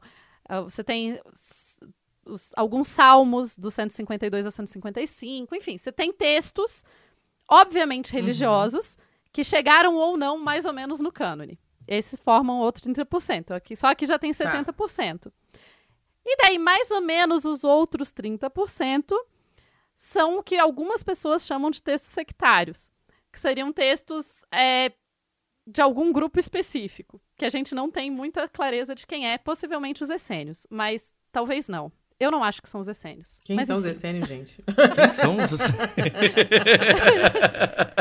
Então, aí a gente chega meio que na segunda parte da história. Olha como é longa essa história, né, gente? Mas assim, é quando se descobriram os manuscritos do Mar Morto, um dos primeiros manuscritos a serem descobertos foi o. Ele é conhecido como o Grande Pergaminho de Uh. Por que, que ele é o, Grande Pergaminho de Isaías? Porque ele é o livro de Isaías e ele é um pergaminho muito, muito, muito bem conservado. Ele é lindo, maravilhoso. Vocês colocarem. ah, vai ser mais fácil de achar em inglês, né? Você colocar The Great Isaiah Scroll, você vai achar. Ele é lindo. Como era grande o pergaminho do Isaías. Quando eu- né? Uh. e ele foi um dos primeiros a ser descobertos. Mas logo depois, eles também encontraram alguns outros textos, como a regra da comunidade, ou o pergaminho da guerra, ou a regra das ah, blessings. é, Bênçãos. Bênçãos, isso, obrigada. Desculpa, gente, é porque como eu estudei mais em inglês, aí às vezes os nomes em português me fogem. Não, É- não. Sasha, Né. só segue. É que eu fico com vergonha, mas é porque, enfim. Que nada. É, bom, então, esses textos, eles são fragmentários, né? Então, falta pedacinhos de boa parte deles. Mas, por exemplo, a regra da comunidade, que também é conhecido como manual de disciplina, que é mais ou menos é, tipo a especialidade da minha orientadora de doutorado, é, são textos que falam exatamente o que o nome diz. Regras para a vida em comunidade. Hum, E essas regras para a vida em comunidade, é, eles colocam, por exemplo, os ideais da comunidade, eles descrevem o ritual, a cerimônia para se entrar na comunidade, é, como que deveria ser feita a cerimônia todo ano. Aí depois eles colocam um monte de regras e, é, por exemplo, de administração, é, regras de quem come o quê, quando. Aí Hum. depois eles falam do templo espiritual. Aí eles falam, aí tem uns hinos, enfim. A regra. Então, essas leis, elas claramente não se referem a todo o judaísmo. Elas são alguma comunidade específica. tá. Mas, é, qual comunidade? Não, sabemos. Não sabemos. É, como elas foram encontradas, esses textos foram encontrados perto daquele. Lembra que eu falei que tinha umas ruínas? Uhum. Muita gente acha, não, provavelmente era a comunidade que morava nessas ruínas, que possivelmente era a dona dessa biblioteca inteira. Ok, é uma possibilidade. É, e daí, existe um historiador antigo chamado Josefo, que é outro cara. Esse cara é genial, gente. Ele é muito, muito bom. Ele, ele era um líder. É porque ele era um líder, tipo, ele era um historiador judeu. E daí ele foi capturado pelo, pelo Vespasiano, que a gente já falou desse moço hoje. Uhum. Uhum. E daí, quando ele é capturado pelo Vespasiano. Foi levado lá pra Minas, né? Isso. Na cidade de Vespasiano lá. Vespasiano italiano é aquele. é aquele. Não é, como é que chama aquilo? Aquilo onde um homem, um homem faz xixi no banheiro. Ah, é? Tem o Mictório? Sanitário é mictório. Se chama Vespasiano. Caralho, olha... Então toda olha vez que você tá falando, eu tô rindo internamente aqui. Cara, que legado, velho. Aham. Né? Nossa. Mijava pra caramba o Vespasiano. Já morreu. Reza a lenda que morreu, morreu no trono, inclusive. No Uh, trono. rapaz, aí. Cagando, Ah. no caso. É, mas. Bom. E Vespasiano, Nossa, só pra vocês saberem. fomos muito longe. Não, e pra vocês saberem pra, por que, que Vespasiano poderia ser conhecido, mas não é, ele é o Hum. cara que construiu o Coliseu. Ah, é verdade. Também conhecido, né, como Sim, Auditório sim. Flávio. O Vespasiano é o primeiro, ele inaugura a dinastia Flávia. Porque o nome Uhum. dele era Tito Flávio Vespasiano. E depois ele tem outros filhos. eh, eh, dois filhos dele seguem depois dele. Enfim. É, eu tava em Vespasiano por causa do Josefo. Isso. O Isso. Vespasiano capturou o Josefo, que é esse historiador. E o Josefo, quando foi capturado, falou pro Vespasiano: Ó, grande, ó, grande conquistador, imperador, você se tornará. Eu tive um sonho e os astros me falaram que você se tornará imperador. E daí, possivelmente, o Vespasiano falou: Aham, prende lá junto com o resto da galera. Só que aí o Vespasiano se tornou imperador. E o Vespasiano precisava, porque o Vespasiano lembra que quatro imperadores morreram logo antes dele, né? Sim. Então aham. ele precisava, ele estava ali numa situação um pouquinho caótica, um pouco complicada. Ele precisava Tenso, tenso. tenso, né? Ele precisava mostrar que ele era um imperador, que ele era o imperador escolhido. E daí a gente entra em várias outras questões, porque é, os imperadores em Roma não eram vistos como deuses, mas eles eram vistos como pessoas que os deuses apoiam. Uhum. E o Vespasiano vai usar muito a, as, o que o, o Joséfo fala para mostrar, olha, mesmo esse cara aqui que é judeu tá falando, já falava antes que eu era destinado pelos deuses a ser imperador. Então o Vespasiano vai, o, o, o Joséfo passa a ser meio que um historiador da família do Vespasiano. Uhum. E ele passa a morar em Roma. Personal, personal historiador. Isso. e ele passa a morar em Roma. E daí ele vai escrever sobre o Vespasiano, mas ele vai escrever também vários livros de história sobre os judeus. O que é bem interessante. Porque ele, então, é muito. dis- Porque ele é um historiador, né? Ele não está escrevendo textos religiosos necessariamente. Então. Ele vai contar, ele que conta sobre a guerra, sobre a, a- essa revolta de 70, enfim. E Ah, nossa, agora que eu vi aqui que esse Joséfo que você tá falando é Ah. o Tito Flávio. isso. Ah, caralho. Vespasiano ou Tito Nossa. Flávio? Todos eles são Tito Flávio. Como assim todos eles são Tito Flávio? É porque Tito Flávio. Cátia Flávia é uma louraça Beuzebu, provocante. É, é porque a forma. É, é, é que aí a gente tá falando da forma como os nomes eram construídos em Roma. É. porque o, o Joséfo, ele é o Flávius Joséfos. Mas que, na Uhum. verdade, o nome dele era Yosef ben Matitiahu, que era o nome em hebraico dele, certo? Só que lembra Uhum. que ele foi. é, co- ele foi cooptado pelo Vespasiano, certo? E o Certo. Vespasiano é o primeiro da dinastia Flávia. O nome dele é Tito Ok. Flávio Vespasiano. Então, o Joséfo ganha, ele é mais ou menos adotado, não ef- efetivamente adotado, mas ele então ele passa a ser conhecido em Roma como Flávio Joséfo. Flávios Joséfos, né? Certo. Mas o nome dele em hebraico é Yosef ben Mati- Matitiahu. É, que ele apareceu aqui pra mim como Titus Flávios Joséfos. E da, da onde que veio esse Titus, então? Também do Vespasiano, é o nome do Vespasiano, Tito Flávio Vespasiano. Ah, E daí, como ele, como o Joséfo trabalha pra ele, é tipo, passa dele e ganha o nome dele, entendeu? Ok, ok. Olhei, eu, eu não tava ligando esse Joséfo a ninguém, eu olhei Tito Flávio. Porra, Tito Flávio eu sei quem é. Peraí, agora tá Então, tudo Tito confuso. Flávio é o Vespasiano agora. Ele é, É. é o... o Isso. É, é. Assim, você quer ficar mais, né? quer ficar mais confuso? O filho do Vespasiano, que assume logo depois dele, se chama Tito Flávio César Vespasiano. Ah, porra. O pessoal gosta também, né? Puta que pariu. E daí o outro filho do. Vespasiano se chama Tito Flávio Domiciano. Ah, cara, não, não, não. Isso Bom, aí é você entende a burocracia, de onde veio a burocracia italiana. Não É melhorou isso. muito.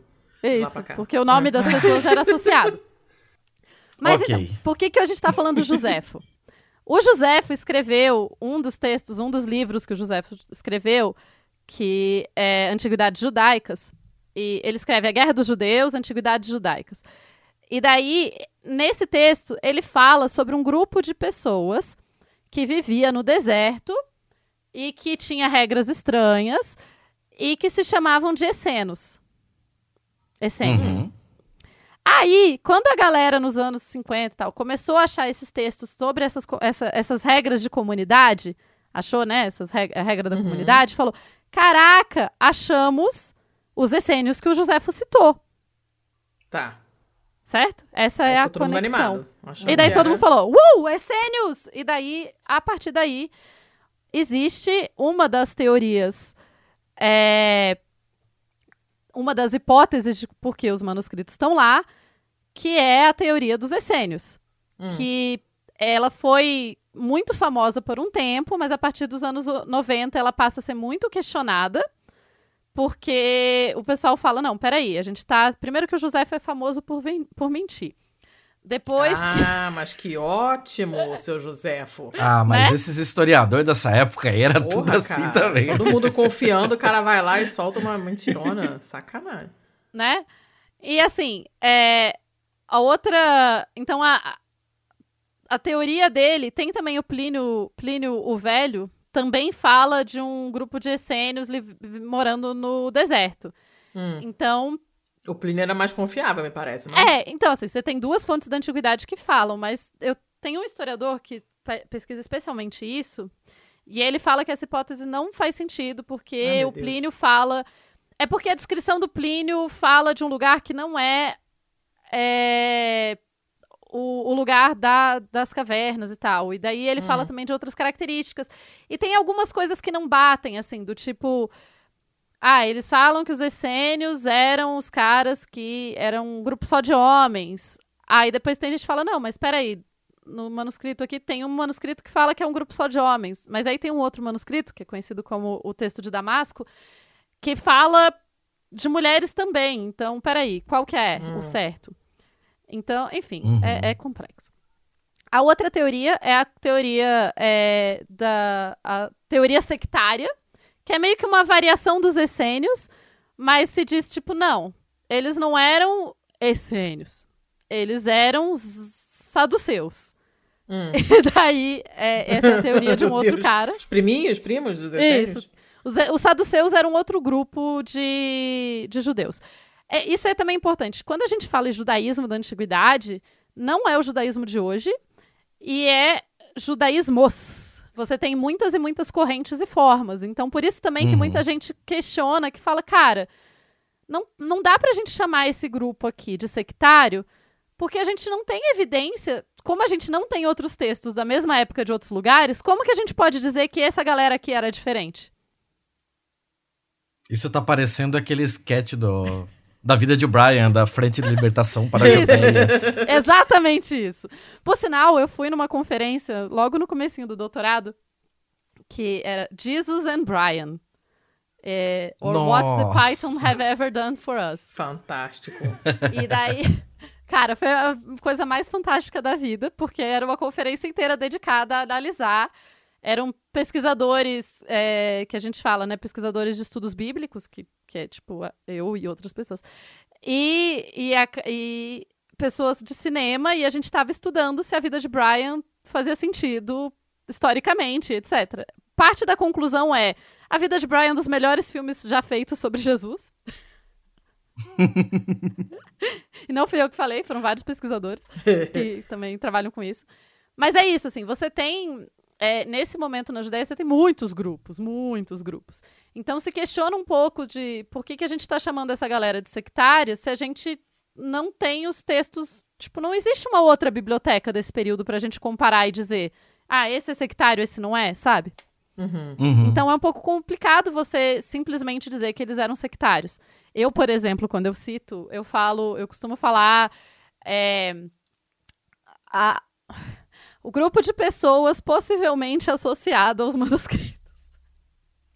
Ao grupo de pessoas que morava na- no- nas ruínas, possivelmente associada por um período aos manuscritos. É tipo Hum. isso. Cacete. Porque não tem como saber. A gente não tem como saber ainda. Não tem nada que comprove ou desprove quem que são. Teve uma galera que propôs uma teoria cristã, mas assim, não. Não existe nenhum fragmento nos manuscritos do Mar de Qumran, né? Agora que a gente já estabeleceu que existem outros Uhum. manuscritos de Mar Morto. Uhum. Não tem nenhum fragmento cristão lá. Nenhum. Absolutamente nada do, do Novo Testamento, nada cristão. Então, não. Where we often feel lost, consult the Most High. It separates the truth from the false. Dead Sea Scrolls, swing these heroes. Satan seeks souls, worthy Negroes. Find out where the history's hidden. Elders speak, they start to listen. Dead Sea Scrolls, swing these heroes. Denoting one or more people or things. Already mentioned the paragraphs, kings, or assumed to be common knowledge, equivalent to the sum of two or three, one more than four, or a half of ten. God is specific, an amount in or for every hundred, a large body of people united by common descent, history, culture, identity, language, inhabiting a particular country or territory, sometimes referred to as creators. Você tem. é, mas é isso. É, é- esse é o caos. Dá pra ter uma ideia um pouco do caos que são os manuscritos, né? Porque muitas vezes, quando historiadores vão estudar um período, a gente vai pegar um texto e a gente vai falar, ah, tá. Quando esse texto. Qual era o contexto sociopolítico, cultural em que esse texto foi produzido? Uhum. pra gente conseguir entender muito sobre o texto. tal. No caso dos manuscritos do Mar Morto, a gente não tem certeza sobre muito do contexto. Então a gente estuda o texto em si e daí a gente tenta a partir do que está escrito no texto. Pegar o contexto. Isso, Ah, em comparação com contrário. outros Hum. textos. Uhum. É. Claro que sim, né? Tem isso. Já existem outras pesquisas, outros textos, etc. Então, a gente consegue, tem muita coisa para ser comparativa e para se trabalhar. Mas aí a gente chega também. Então, quem trabalha. é, eu conheço menos da parte dos textos que são considerados canônicos, porque quem trabalha com eles trabalha com várias outras questões. Porque são textos conhecidos. Então, por exemplo, se você tem um, um pedacinho de um pergaminho, esse é fantástico, gente. Se tem um pedacinho de um pergaminho ah, de Gênesis, você consegue estabelecer qual era o tamanho original daquele pergaminho. Por quê? A gente sabe qual é o tamanho de Gênesis. A gente sabe quantas, Hum. quantos capítulos tem, a gente sabe isso. Então, eu tenho um colega, por exemplo, que é, quando você pega um pergaminho, mesmo que ele esteja muito fragmentário, você consegue posicionar fragmentos nele a partir de padrões de dano no manuscrito. Por quê? Pensa que os manuscritos foram encontrados enroladinhos, ainda que muito bagunçados, muito destruídos. Mas você vai saber que a parte que estava mais por fora é a parte que está mais destruída. E a parte mais de Uhum. dentro, em geral, é a parte Mais menos destruída. é. Isso. Se, por exemplo, ele alguma coisa bateu nele e cortou ele, você consegue ver que a cada X tempo se repete o mesmo, o mesmo corte, certo? Sim. Sim. Só que esse corte vai ficando. a- o intervalo que esse corte vai aparecendo vai ficando menor conforme você vai chegando mais dentro do manuscrito. Então você consegue posicionar a partir daí, você consegue é, saber o tamanho original do manuscrito, você consegue pensar a distribuição do- dos pedacinhos, vai facilitando aquela montagem de Gente, quebra-cabeça é que a gente falou. É CSI total. Uhum. É, porque, porque é muito divertido, é uma área É, muito legal de trabalhar. Já os meus manuscritos, meus, né? Os meus bebês, no, no meu coração.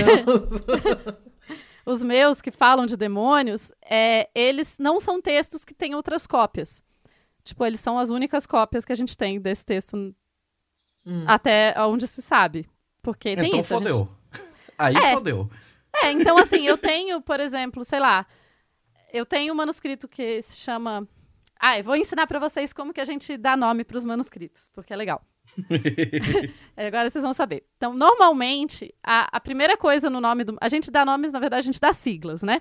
Hum. A primeira coisa da sigla de um manuscrito é a caverna onde ele foi encontrado. Então você vai ter, Uhum. sei lá, um, dois, três, quatro, cinco até onze, beleza?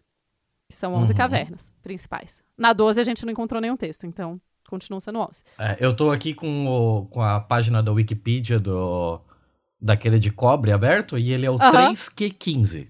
Isso. Uma- o manuscrito co- o rolo de cobre se chama 3Q15. Então ele foi encontrado Uhum. na caverna 3, Uhum. que, porque é de Qumran, lembra que tem outros manuscritos do Mar Morto, então você tem, sei lá, certo. Vadimor Rabá, Nahal Rever, enfim. Então, o que Uhum. são os de Qumran. E 15, porque ele foi o 15º manuscrito daquela caverna, alguém dá um, no- um número pra ele. É isso. Hum. E é assim que a gente sabe. Então, por exemplo, quando eu comecei a estudar os manuscritos, eu, eu fui estudar mesmo os manuscritos no doutorado, né? Quando eu comecei, eu achava profundamente confuso. Hoje em dia, eu já tenho uma ideia, porque, por exemplo, a Caverna 4 é teoricamente a caverna onde se encontrou mais coisas. Hum. Teoricamente, porque lembrem do caos da descoberta. Sim. E daí, tipo, às vezes o pessoal falava, de onde veio esse manuscrito? Quando você ia comprar um manuscrito. Aí o pessoal falava, ah, Caverna 4. Só que, tipo, beleza. então a gente tem que ficar um pouco assim. Tem estudos, por exemplo, de perfil de cavernas para tentar entender se, sei lá, na caverna 1 eles guardavam mais textos de tal tipo, na caverna 2 de tal tipo. Só que aí a gente tem esse problema de que talvez a gente não saiba exatamente qual veio de qual, e daí isso é um pouco certo. difícil. Mas, então, assim, os meus. Eu trabalho, a maior parte dos meus manuscritos também é da Caverna 4. Então, eu tenho, sei lá, eu trabalho com o 4Q511. Que. Então, ele é o. Veio da Caverna 4 de Qumran, ele é o número 511 dentro dos manuscritos da Caverna 4. Pra você ver como a Caverna 4 tem coisa. Uhum. E o 4Q511 é o maior dos manuscritos que eu trabalho. Ele tem cerca de 200 fragmentos. Caralho. Então, Eu tô Ele é grande. Não, eu vou. Se o pessoal entrar, eu sei que o pessoal tá ouvindo, mas quem quiser, entra lá na, na biblioteca digital que eu falei Uhum. e escreve, tem lá, tem explore o arquivo, né? Explore the archive. Aí você escreve lá na busca 4Q 511 e aperta procurar. E ele vai te mostrar o nome desse manuscrito. Daí os, os manuscritos têm nomes. Só que eu não gosto muito de usar o nome porque eu acho que o nome é mais confuso. Eu vou mandar aqui pra vocês o link. Eu tô Eu acho vendo o nome- ele aqui agora. É, não, eu já botei Tá na pauta, vendo, meu bebê? Já. Aham. Isso. Então, esse é o meu manuscrito mais completo. Estão vendo o tamanho dos pedacinhos dele? Gente, Tá de sacanagem. Não, não tô. É de Ah, chorar. cara. É de chorar. Inclusive, tem vários fragmentos que a gente não sabe onde eles teoricamente estão. E daí, se vocês passarem Como um assim? pouquinho. Como- onde eles estão? Onde eles se onde eles encaixam? estão, Você- onde eles se encaixam no texto, isso. Ah, tá, tá, tá. Se Mas- vocês olharem mas- ali pra baixo, né, tem, tem primeiro essas fotos mais gerais com, com os, manus- os fragmentos, Hum. e daí depois tem Uhum. uma foto, tipo uma foto colorida e uma foto preto e branco. A foto preto e branco é feita com infra, infravermelho. E daí por isso que você consegue ler, porque não sei se vocês conseguiram ver Uhum. que tem tipo menos o, o mesmo pedaço em colorido e em preto e branco. Uhum. E em colorido Sim. não dá pra ler nada, e em preto e branco dá pra ler? Assim, dá pra ler no Uhum. sentido de dá pra ver o que tá nele. Então, Sim, isso é sim. uma das coisas, a questão da- das pesquisas com ah, as fotos com raio-x e com infravermelho que foram feitas pra para se ter. Então, esse é um dos meus bebês, esse é um dos que eu trabalho. E como eu disse, a gente não sabe, não tem uma outra cópia dele. É, Uhum. ele tem um nome que é os, é, os hinos do. Ah, Masquil, a tradução melhor seria. Os hinos do sábio ou do professor. É, é um, uma palavra um pouco difícil. Mas porque esse. Como que a gente sabe que. Por que a gente chama assim? Porque em um dos trechos tem lá assim: esse é o segundo hino do sábio. Ah, é isso. tá. Aí eu falo, bom, Uhum. se é o segundo, Tem o possivelmente primeiro. tinha um primeiro, né? Então, possivelmente tem mais de um hino aqui. E é, ele fala que é o hino do sábio. Logo, esse é o nome do texto. Tá. E é assim sentido. que às vezes a gente dá nome. Só que eu não consigo, por exemplo, como eu falei, aquela coisa dos padrões de dano e etc., que eu acho fantástico. Eu não consigo muito usar isso nos meus textos, porque, como vocês podem ver, ele está muito fragmentário e eu não tenho uma base, então eu não consigo dizer, eu não consigo pensar necessariamente qual era o tamanho original dele. Uhum. Eu consigo dizer qual o tamanho mínimo que ele tinha que ter para caber todos esses fragmentos, Uhum. mas não tem como dizer qual o tamanho original dele. Aí quer ver? Vou sugerir, vamos lá e coloquem outro númerozinho pra gente procurar. Fala aí. Oba. A gente vai no 4Q 444, conhecido como 4Q ah, Fórmula Mágica? Incantation. É, Acho que é, né? É. um Feitiço, sei lá. Não, não é feitiço. Isso. Ah, Uhum. Abriram ele? Sim. Tá vendo como a parte colorida dele não dá pra ler quase nada? Aham. Pois Sim. é.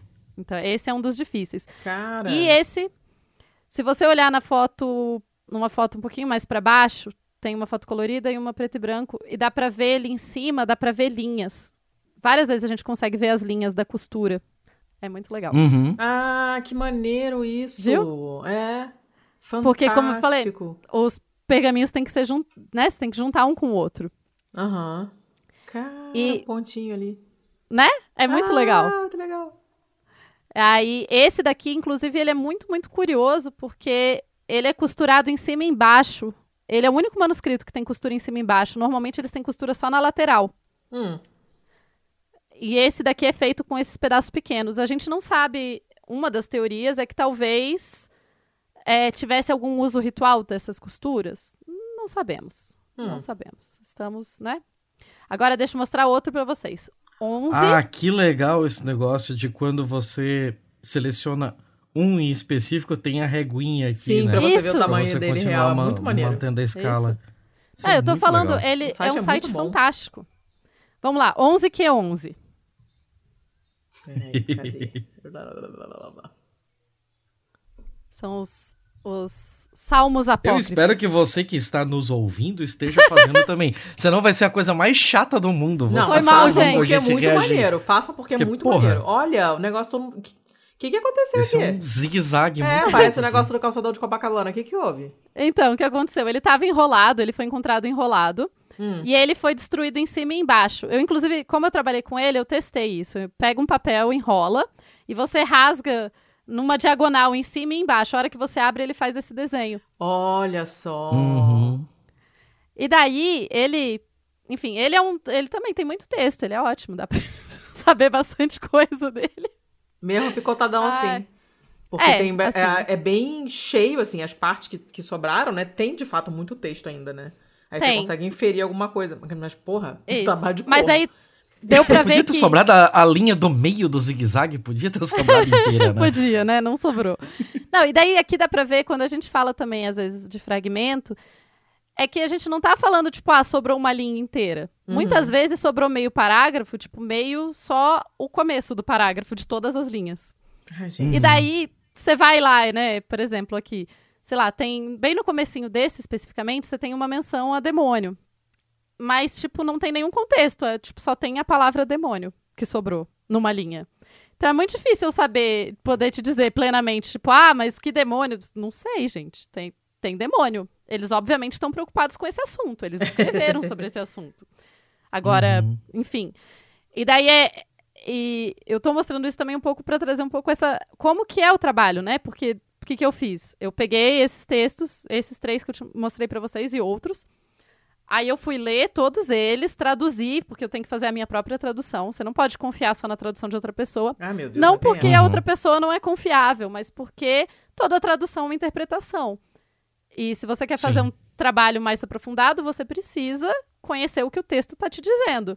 Você precisa, porque a, a estrutura do hebraico é diferente da estrutura do inglês e do português, enfim, toda língua tem isso, né? Uhum. E daí para você, muitas vezes tem nuances que você só pega quando você faz a tradução você mesmo. É, você que trabalha com tradução tem um pouco noção, Sim. tem noção disso, né? Sim, que tem sim. coisas da tradução que é muito difícil passar e você sempre vai fazer escolhas. Então, é, eu, a gente faz o que a gente chama de uma a working translation, né? Tipo uma tradução de trabalho. Hum, Não é uma tradução, tipo a minha tradução não é uma tradução que eu necessariamente quero publicar. Tá. Porque eu não sou uma linguista, eu não sou especialista em tradução. Mas ela é uma tradução que eu fiz para que eu entenda, e daí tem as minhas anotações sobre Uhum. ela. E daí eu Uhum. pegava, e esse site é muito, muito fantástico por isso, porque eu pegava um manuscrito desse e, como o Thiago falou, tem a reguinha do lado, né? Uhum. Eu consigo ampliar. Sério, você consegue ampliar essa imagem muito, muito, muito, muito. E daí eu Sim, consigo... eu testei aqui e é obsceno. quanto- Obsceno, não é? e a qualidade que ela continua é muito incrível. E daí você, eu ampliava loucamente pra olhar e falar, "Ah, não, peraí, tal pessoa falou que isso daqui é um iod. Eu não concordo que é um iod. Eu acho que essa linha continua mais um pouco pelo que meu eu tô vendo aqui. gente. E daí eu questiono, tipo, pô, tal pessoa colocou tal tradução aqui. Eu tô questionando essa tradução. Eu acho que essa tradução, na verdade, que fica melhor aqui é tal. Enfim, é isso aí que eu fiz na minha vida. e é, é muito legal. Esse especificamente, o 11 que 11, quando eu estudei, quando eu tava fa- trabalhando com ele, não tinha ainda essas imagens aqui. Então, não tinha essas imagens dele completo, só tinha os pedaços. Uhum.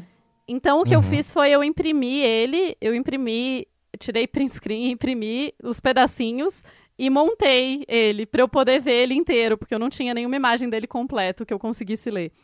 Aí eu fiz isso, Gente. brincando de papel e tesoura.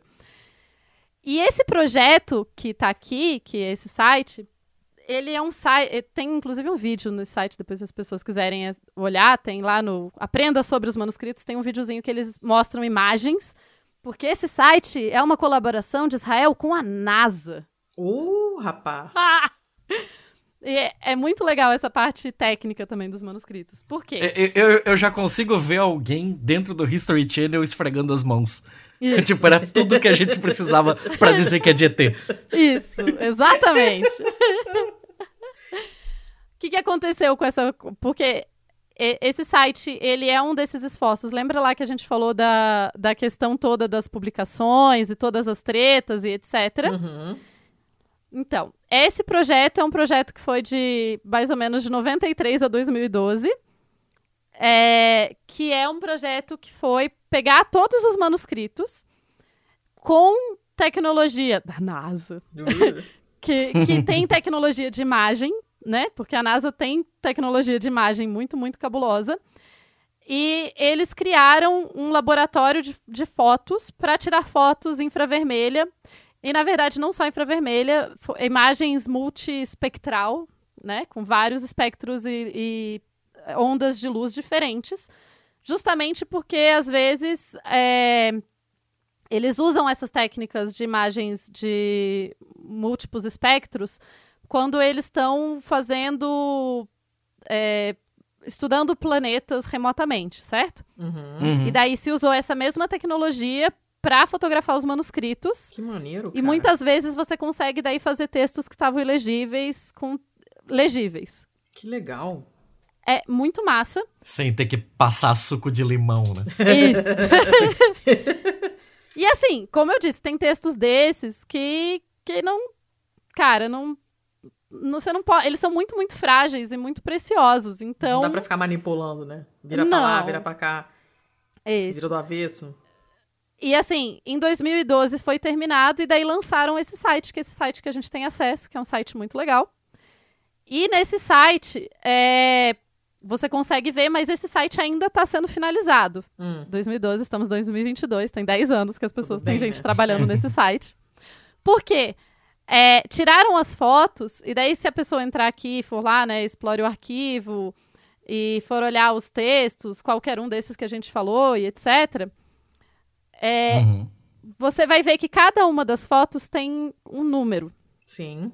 É, então, assim, é, tem a, né, tipo, a foto 403, tal, tal, tal, tal, tal. Só que tem um time agora que está tentando colocar os números dessas fotos em conjunto com os números das fotos que foram tirados nos anos 50. Porque Pra não quê? necessariamente esses números tão, são os mesmos. Por quê? Porque senão, como a gente acha? Eu, por exemplo, nossa, já passei muito tempo aqui, tipo, tem um pedaço de um texto que eu tô em dúvida no fragmento que tá numerado como fragmento, sei lá, 300 Hum. do 4Q511. Só que aqui ele não tá com o número 300 igual ao do livro. Ele tem outro número. Ah, Aí tá. eu É tinha que basicamente ficar- um depara, então. Isso. Aí eu tenho que ficar, tipo, imagina, várias horas aqui com, com a foto do livro. Aí eu olhava o formato do fragmento e ficava procurando aqui nessas fotinhos qual que é o fragmento do Nossa formato pra bater, pra achar, pra olhar. É tipo muito, né, cruzes, exatamente. então, tem todo esse processo que está sendo feito de nomear e arrumar direitinho os fragmentos de acordo com, com o que era, com o que foi feito e tal. É, com o que foi feito nos anos 60. Então, esse ainda é um trabalho que ainda está sendo feito nesse site. Mas é muito legal. Todo o processo para se criar esse site é muito legal e é muito acessível. Eu não teria feito meu doutorado se eu não tivesse acesso a isso daqui. Ou talvez tivesse feito. Mas sim, eu nunca vi pessoalmente os manuscritos. Entendi. Eu nunca fui para Israel e vi pessoalmente. Pretendo, pretendo. Mas com isso eu consigo, muitas vezes o que eu consigo ver aqui é melhor até do que se eu for ver a olho nu, porque tem essa ampliação maluca que eles têm. Uma qualidade de imagem incrível. Uhum. É, eu- a- no site não tem todas as imagens, mas você consegue pedir para eles, e daí, enfim, tem taxas e tal. Eu nunca precisei disso.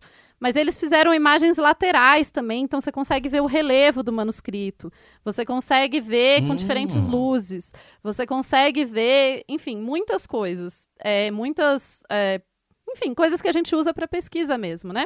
Entendi. Porque, embora o mais famoso seja datar com carbono as coisas, a gente raramente. Não, a gente não data quase nada com carbono nos manuscritos. Porque. Primeiro porque. Eu não sei, você sabe como que data coisas com carbono? É que tem que destruir um pedaço, É. né? Isso, exatamente. Você não pode sacrificar o negócio. É, é- é tão pequenininho. Se tiver que sacrificar um pedacinho, você já. Isso. Né? E- Corre o risco de. Já foi e- feito. E o tamanho do pedaço deve ser considerável, não? É, hoje em dia, cada vez menor, porque tecnologia, mas ainda Uhum. assim, um pedaço considerável.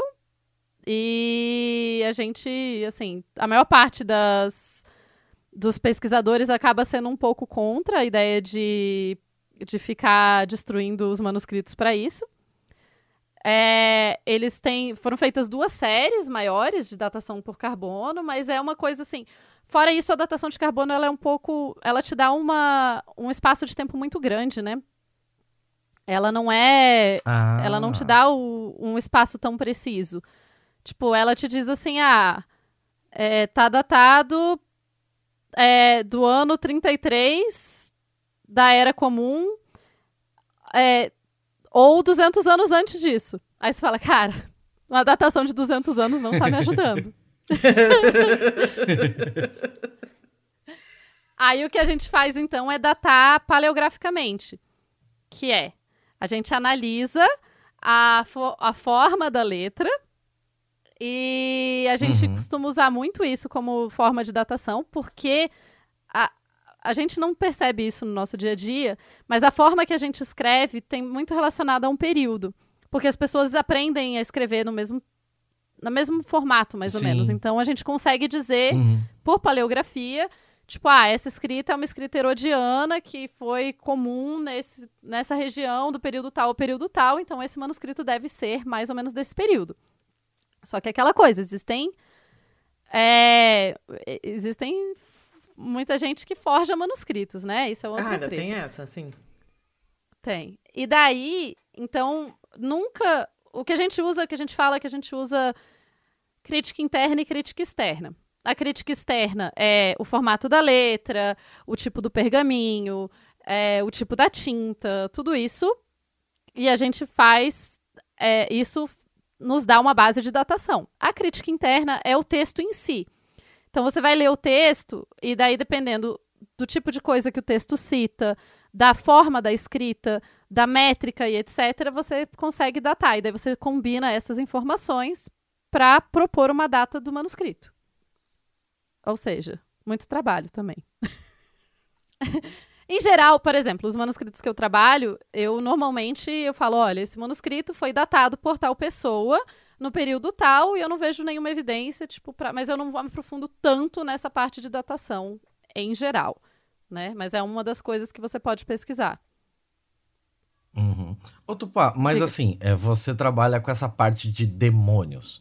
É, Isso. tendo em vista a totalidade do, dos manuscritos e tal, ou então aqui focando pro, pros de Kuran e tal, é, qual a porcentagem deles que, que cita demônios, assim?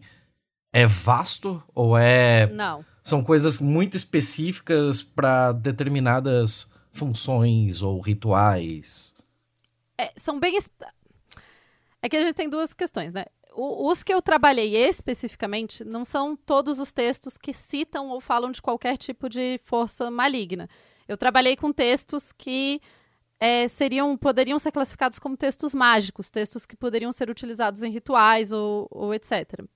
É, Uhum. Ritual ou, ou oração, ou enfim. Uhum.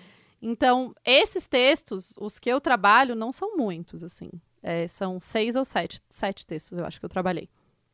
O que, né, assim, não é um número tão grande dentro de 900 textos. Sim. Uhum. Mas- Mas que já deve dar seus 400 fragmentos tranquilo, assim. E, é, inferno, inferno. Inclusive, um dos textos que eu trabalhei, é, a gente está falando muito de pergaminho, mas tem alguns dos manuscritos que foram feitos em papiro. ah. Um dos meus textos era em papiro. E, aí, como é daí que é muda o seu coisa modo de trabalhar, então? Então, o papiro, ele é, ele é um pouco diferente, né, para montar e tal. Você consegue ver. É, é legal ver o papiro porque você consegue ver as fibras do papiro. Ah, se vocês quiserem, quem quiser olhar, é o. Acho que é o 6Q18. Acho que é isso. Deixa eu ver se é ele mesmo. É, esse mesmo, 6Q18. Se vocês colocarem aí na, no site, vocês conseguem ver é, Aí dando aquele zoom O- maneiro. os pedaços. Isso, você vê o zoom maneiro e daí você consegue Uhum. ver as fibras. Dá pra ver Hum. mais ou menos as fibras do, do papiro, tá vendo? Dá pra ver um- umas listrinhas ah, assim. sim. Sim, sim. Ah, que Sim. legal. Isso, essas são as fibras do papiro. Tá vendo? A textura é completamente Que já diferente deve da ajudar textura do- horrores na hora de colocar em ordem e tal, né? Mais Ou ou, menos, porque. É, não, não ajuda muito, não. Esse manuscrito é um inferno, porque esse não dá pra saber qual a ordem de nada, assim. Você tem que Ai, pensar cada pedaço quase separado, assim, porque, enfim. Mas ele muda, por exemplo, tipo, algumas questões. Papiro. A minoria dos textos é em papiro, porque papiro nesse período, ele é. Ele era só produzido no Egito.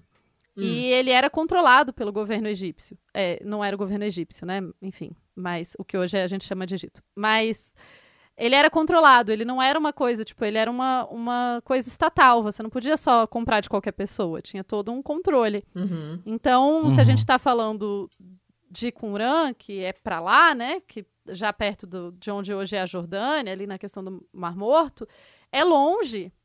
Então, imagina a grana que era. Com certeza o papiro era mais caro. Fora que, quando a gente pensa no nacionalismo, que tinha um nacionalismo crescente nesse período, justamente que vai, inclusive, levar a duas revoltas, Uhum. com o nacionalismo crescente, as pessoas não querem usar um material estrangeiro é. para escrever um texto sagrado. Uhum. Uhum. Porque o texto é sagrado, né? O texto religioso é um texto sagrado. Então, o papiro tem essas outras questões para se pensar. E daí, com o- a questão dos demônios, né? Você tem. O que dá para dizer é que, com certeza, no período do Segundo Templo, tinham pessoas muito preocupadas com seres malignos, porque isso aparece não só nos textos que eu trabalho, mas em outros também. Hum. E daí, enfim, a gente sabe que as pessoas se preocupavam com, e- com os seres malignos. Eu falo seres malignos, não demônios, porque demônio é um termo grego um pouco posterior. Então, nesse período, eles não usariam necessariamente esse termo. Tá. É, seres malignos, Uhum. tipo, dá pra gente incorporar mais tipos de coisas. E então as pessoas, obviamente, se preocupavam com o mal e como o mal podia afetar a vida delas. E elas faziam coisas para se proteger. Agora, quão é, espalhado isso é, e a gente tem que tomar muito cuidado também quando a gente pensa assim, ah, são, sei lá, são só, só tem uma, só, só seis manuscritos, logo não era tão importante. Cara, a gente não sabe se a gente tem é, toda, a- todas saiba, as cópias. né? É. É. Então é muito, é sempre muito cuidado na hora de pensar isso, assim, de tipo, ó, tá, seis que a gente sabe. É, a gente sabe que muitas vezes quando tem. é, tem vários textos, tem muitas cópias. Sei lá, Enoque tem um monte de cópias, Jubileus tem um monte de cópia. Hum. Então, é possível que esses textos fossem mais importantes, porque eles têm muitas cópias. Mas é possível também que tinha uma caverna inteira cheia de outros que se perdeu por N motivos e não chegou até a gente. Então é sempre. É perigoso, é um argumento perigoso de se fazer. Ô, Tupá, mas assim, quando você fala assim, ah, eu trabalho com esse não sei o quê. O, o teu, o que que- no que que consiste esse teu trabalho? Tipo, é, é- é juntar os fragmentos, ou é, ou é traduzir, ou é colocar no contexto histórico, ou é procurar o demônio, ou é tudo isso junto. É mais dividido a esse parte- trabalho, cada tem pessoas especializadas em uma determinada coisa. Como é que é o negócio? Então, na. É, isso é uma coisa, inclusive, eu comento muito com. Eu fiz no doutorado eu fiz amiguinhos de exatas, né? E de outras áreas. Aí eu comento com eles, é tão diferente, gente, o mundo de vocês. Porque é um trabalho muito solitário em boa parte do tempo. É, Porque diferente, sei lá, de um laboratório que tem uma pessoa que fez esse pedaço, uma pessoa que fez aquele, outra pessoa que fez aquele, e a gente fez um resultado meio conjunto, aqui, tipo, sou eu que sento e leio. Hum, Claro que todo conhecimento é um conhecimento conjunto. Não existe conhecimento não conjunto no Aham. mundo, né? Porque eu tô, eu me apoio no- na pesquisa de muita gente que veio antes. O que eu estudo, mas mais especificamente, é há dois mil anos atrás, os judeus se preocupavam com demônios? hum. Se eles se preocupavam, o que, que eles faziam para se proteger? Essas coisas que eles faziam para se proteger alteravam o dia a dia deles? Tipo, tinha alguma parada que eles tinham que fazer toda hora? Essas são meio que as perguntas norteadoras que eu uso. Aí eu uso os manuscritos como fonte. Então eu vou nos manuscritos, leio, e daí acaba tendo um pouco de tudo, porque eu vou ter que traduzir, eu vou ter que, né, Uhum. ver as letrinhas e vou ter que tentar fazer algum sentido dessas coisas. Aí eu faço uma tradução. Depois que eu faço a tradução, então eu gastei, sei lá, dois anos e tanto do doutorado só fazendo a tradução, só Caraca. entendendo, enfim. Aí que eu vou pra parte que é- seria a parte mais suculenta da, da pesquisa pra mim. Claro que vai ter gente que vai gostar mais de outras. Que é ler o texto, comparar com outros textos do mesmo período e tentar entender o que, que esse texto nos conta sobre a vida daquelas pessoas. Hum, É isso. entendi. Aí, é, nesse momento agora, eu tô estudando principalmente mais de uma coisa, mas assim. É, no doutorado, eu foquei mais, então, em tentar entender o panorama geral. Tipo, o que, que esses textos que têm alguma, alguma utilização prática, prática no sentido de, tipo, ah, é uma oração, é uma música, enfim, o que, que eles nos mostram sobre esse medo de demônios. Agora, eu tô mais. Porque em vários desses textos tem uma preocupação temporal. Hum, Do tipo, ah, a gente está vivendo num período em que Deus permite que tenham coisas ruins no mundo. ah, Mas esse tempo, esse período vai acabar. E então você tem o mal, ele tá associado a um período específico da história. hum. Em outros textos, a gente tem coisas do tipo, ah, a- os demônios, tem o demônio que é pior, que é o demônio que te ataca meio-dia. Eu tenho um amigo que morre de medo do demônio do meio-dia. Eu, eu não sei se eu entendi. É, Ah, é como se eles tivessem é, uma. É como se fosse esperado que algo acontecesse de ruim, porque é o período. isso. Mas, mas assim, quando a gente tá falando desse período, a gente tá falando em um período histórico ou tipo um período do dia? É, Então, é isso que eu tô estudando. Mas, aparentemente, os dois. Ah, meu Deus. Não, se é, se é do meio-dia é muito específico. Esse é atrasado de gestão, não gostei desse É. demônio. Só existe o demônio do meio-dia porque a gente está vivendo no período histórico que permite a existência de demônios. É, que, que, sei lá, me remete àquele We Live in a Society, né? da- que virou meme do, do Coringa. Que tipo, cara, que doideira, que doideira. É, faz parte do pensamento desse período, né? De dois mil anos atrás, as pessoas entendiam um pouco isso, assim. Porque a, a resposta demônio, ou ser maligno em geral, pensa assim, há alguns textos... Eu, eu vou focar só nos textos mais bíblicos e, e do judaísmo, né? Porque são os textos que eu conheço mais, em outras culturas diferentes. Hum. Alguns textos do judaísmo, eles vão falar muito da questão de, tipo, se você é uma pessoa boazinha, coisas boas acontecem com Ok. você. Se você é uma pessoa ruim, coisas ruins acontecem com você. Uhum. E essa, essa é a, tipo, teoria mais clássica, digamos assim. E se você, que- se você é uma pessoa boa e acontecem coisas ruins, é por causa do período. Não É necessariamente. aquele, então, calma, é normal. Cebolinha. Isso é normal.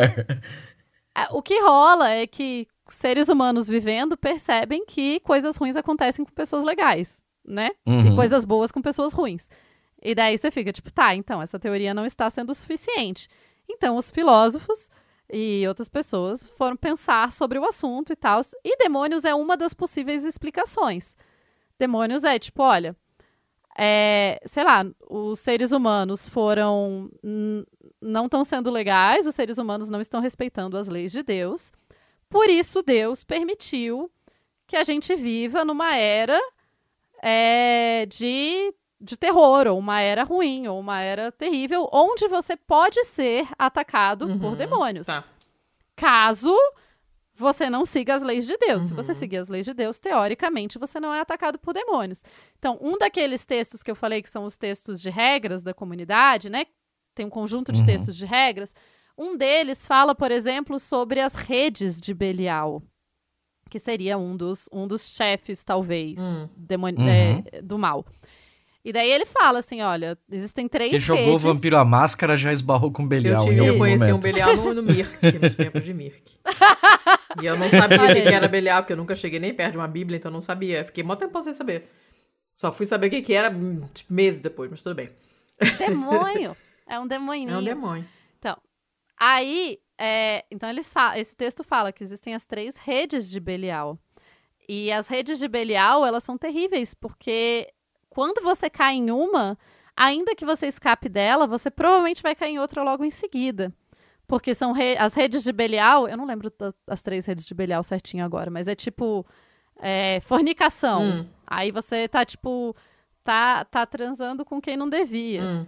E isso é um dos pecados. E daí, quando você tá cometendo esse pecado, você caiu na rede de Belial. Aí você tá suscetível ao ataque de outros seres malignos. Ah. E o que, que esse ataque gera?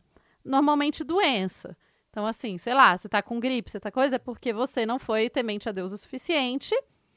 E isso permitiu que você, sei lá, ficasse com uma imunidade baixa a demônios. E daí os demônios te atacaram. Ah. Que, que E daí, coisa. É tipo sendo, isso, assim. sendo uma das redes de Belial a, a- como é que você falou? A luxúria? Não, é a- Fornicação. a, fornicação.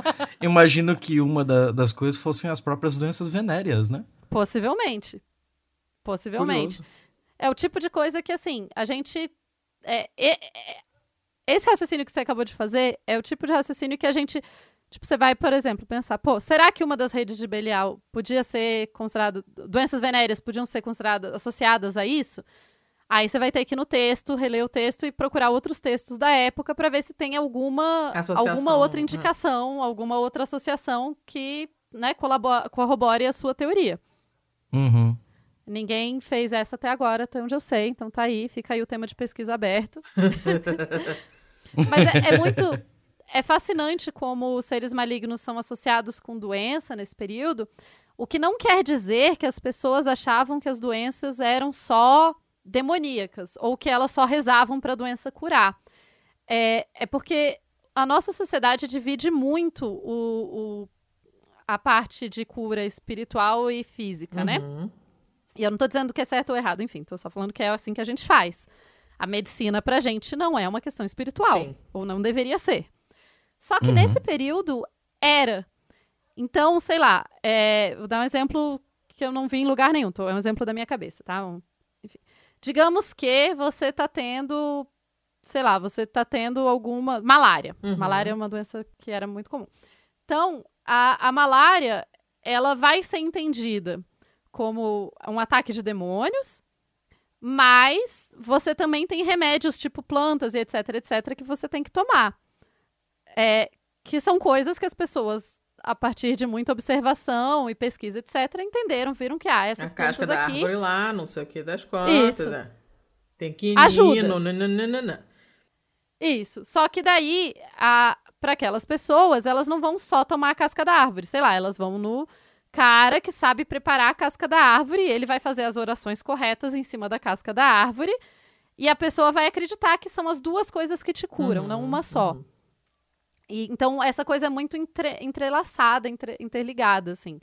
Então, é, é só porque eu gosto de trazer um pouco isso, porque a gente, a nossa mente hoje em dia, né, a gente tende a olhar para o passado e falar, ah, eles eram, né, que, que otários, ou que, como assim eles acreditavam em demônio, que besta, obviamente o que tá curando é a casca, tipo, velho, não, obviamente não, né, obviamente o que tá curando para eles é a combinação das duas coisas. Pra gente, a gente sabe hoje em dia que não necessariamente, Uhum. mas assim, a gente, né, a- a- é sempre, a, é, é- essas coisas são muito interligadas nesse momento da história. Então não dá pra gente separar elas e olhar elas só como, ah, eu vou olhar só a questão espiritual. Porque a questão espiritual nunca estava sozinha. Entendi, Entendeu? entendi. É isso. Deu pra entender mais ou menos o que eu estudo? Sim, é trabalhão, danado. É. Onde é que você foi amarrar É. tua égua, mulher?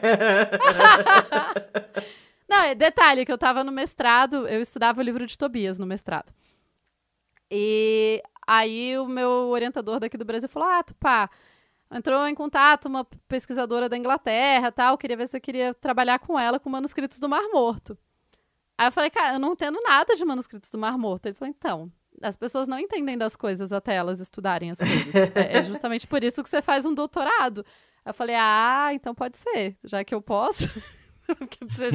Tá subentendido que eu não sei antes de chegar? Tá, então tudo bem. Então, então vamos lá. E foi assim que eu me meti nessa. É, foi isso e os demônios foi porque, tipo, ah, manuscritos do Mar Morto, como vocês viram. Uhum. Tem milhares de temas a serem pesquisados.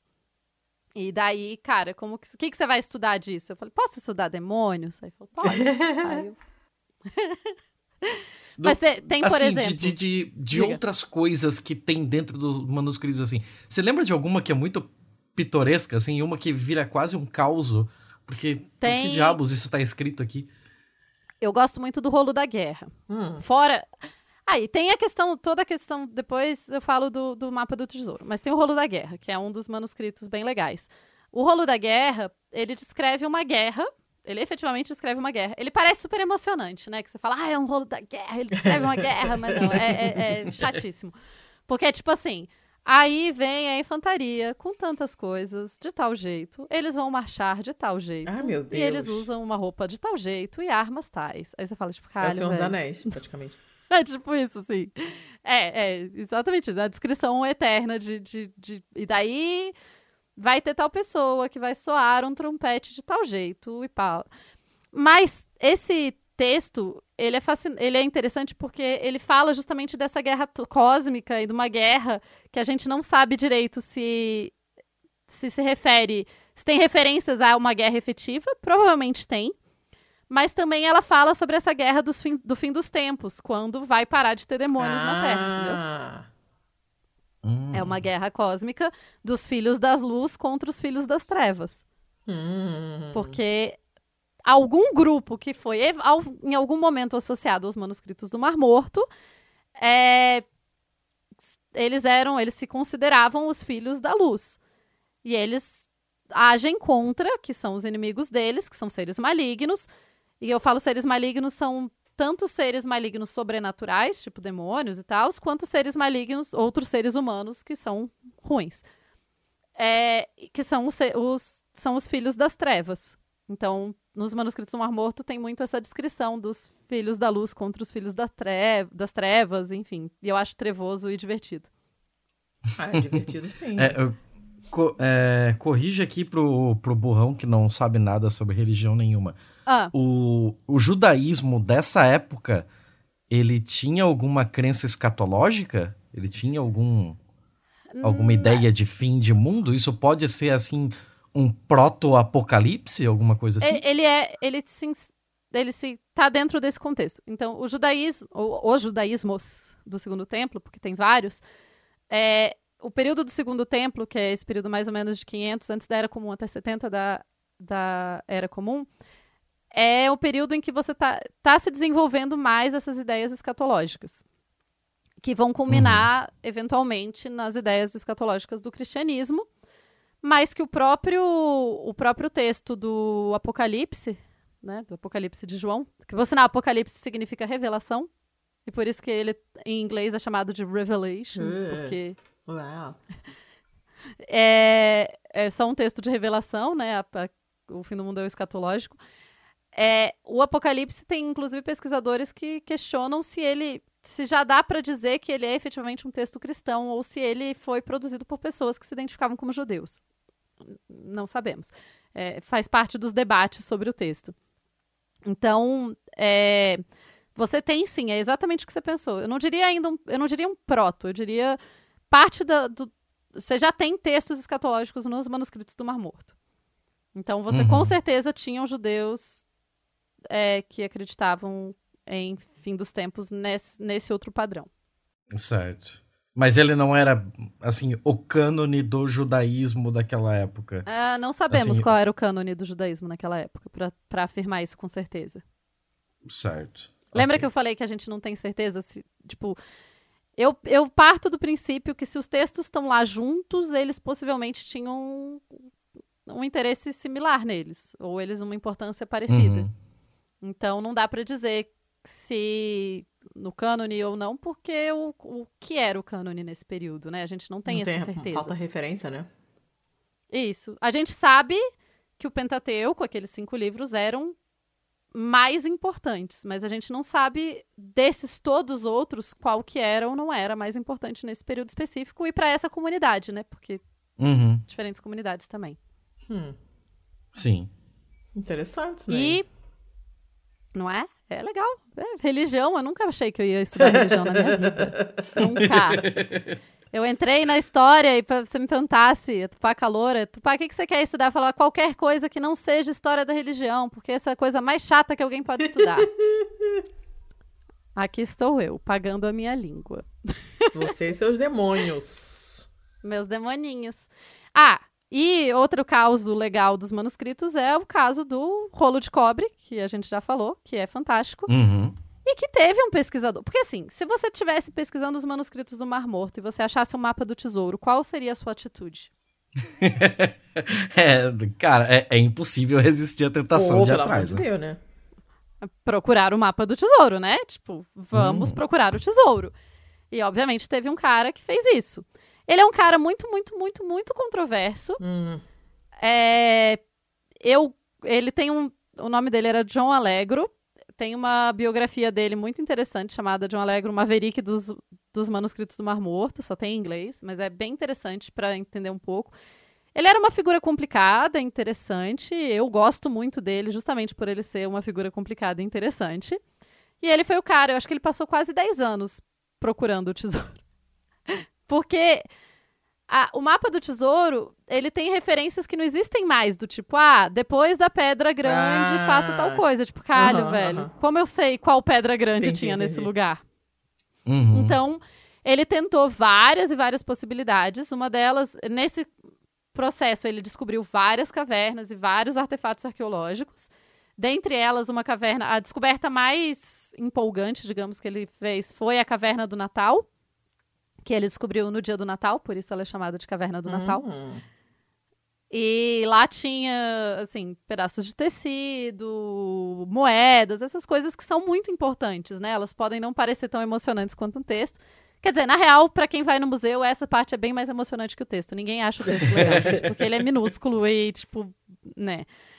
Mas ele, então, ele saiu atrás do coisa, a gente não encontrou. Tem muitas teorias sobre o tesouro, se a gente não encontra porque hoje em dia a gente não tem mais as referências certas, ou se é, esse tesouro já foi encontrado saqueado, nesses já dois era, mil anos é. que né, já era, a gente nunca vai encontrar nem sinal dele, ou se esse tesouro efetivamente existiu, é, ou se ele é uma metáfora para outras coisas, que é uma teoria também, que tipo, na real talvez nem não tinha um tesouro físico, talvez fosse outra questão, outra metáfora. Tem, tem teorias nesse sentido também. Tem estudos nesse sentido. E o, só para dar um pouco de base, o John Allegro é o cara que meio que foi banido e ostracizado do mundo acadêmico porque ele escreveu um livro dizendo que Jesus, que o cristianismo primitivo era um culto baseado em cogumelos alucinógenos. Ah, eu amei isso, gente. Tá vendo? Não tem como eu não achar o John Allegro É legal. muito bom isso. Em vários momentos. Cara, eu dei, eu dei aula de inglês pra uma, uma guia turística espanhola lá na Itália. Inglês não, eu dei aula de português pra ela. E, e aí ela fazia parte do, do- da prova que ela tinha que fazer, porque você não pode simplesmente chegar e sair falando pro grupo o que você quiser. Você tem que estar com a sua carteirinha lá de guia turístico, você tem que ter feito uma prova e, e para para ter autorização para ser guia turístico naquela língua. Então ela tinha espanhol, catalão, inglês e francês que ela já falava e ia fazer português, porque era a época em que os Estados Unidos estava na super merda e só brasileiro praticamente estava viajando. Então ela queria fazer português. Justo. E aí ela ficava treinando as falas. Ela, "Ó- olha, hoje eu vou falar sobre Assis. E aí ela falava tudo que ela normalmente falaria pros turistas, né? Contando o negócio todo e falava em português. E, ah, e essa história ela contou várias vezes, porque ela queria que saísse certinho, ela ia ter que dar uma resposta boa na prova, ela tinha que ensaiar mesmo, né? E aí, de, tan- de tanto a gente falar de Assis, a história, que o crucifixo falou com ele, não sei mais o que das quantas. Aí um dia ela para olha pra mim e diz, gente, esse lance do crucifixo, eu nunca vou superar isso. Eu tenho certeza que ele comeu um cogumelo na beira da estrada e achou que o cogumelo tava falando com ele, porque não tem outra explicação. Ele viu um monte de coisa que não existia, e o teto da igreja, o, um bispo que falou, segura o teto da igreja. O cara tava surtadaço. É claro que tem um cogumelinho aí. Tem, não, tem, não tem outra explicação. É, e isso ficou comigo assim, e, e eu acho que super faz sentido. Super faz sentido. Essa teoria aí, já, já, já ouvi ela antes, gostei. Tá vendo? Então, o Alegro escreveu um livro acadêmico sobre é, e foi ostracizado do mundo dos manuscritos. Coitado, olha. e do mundo acadêmico. Não, você não tem noção, assim, ele, ele lançou esse, esse livro, o, o, o Cogumelo Sagrado e a Cruz, Que nome fantástico. em 70, né? E ele, tipo, cara, ele perdeu o emprego, eu acho, com isso. Ele, é tipo, foi muito, muito surreal, assim, a parada. É, diziam que, que ele era um cara excêntrico, que tal outra pessoa falou que era possivelmente o livro mais absurdo, ludicrous. Gente. Texto produzido por um acadêmico, por um acadêmico. É, o cara que publicou o livro, né, a, a casa que publicou o livro, pediu desculpas é, por, por ter publicado. O Alegro teve que pedir demissão. Menina, que babado. É. Pois é. E ele acabou, tipo, e daí em 2006, eh, o Alegro morreu nos anos 80, em 88. No, ele tinha 65 anos. E foi isso, assim, tipo, ele tudo que ele publicou foi muito desacreditado depois Poxa. do- do- desse livro, assim. E ele perdeu, enfim, é, é muito surreal a história toda. Eu acho ela surreal em vários sentidos. Não dizendo que o João Alegro é uma pessoa maravilhosa e perfeita, porque como qualquer ser humano, ele também tem vários problemas e questões aí também da publicação. Ele foi um dos caras que não, não deixava a galera publicar, Hum. que fazia, enfim.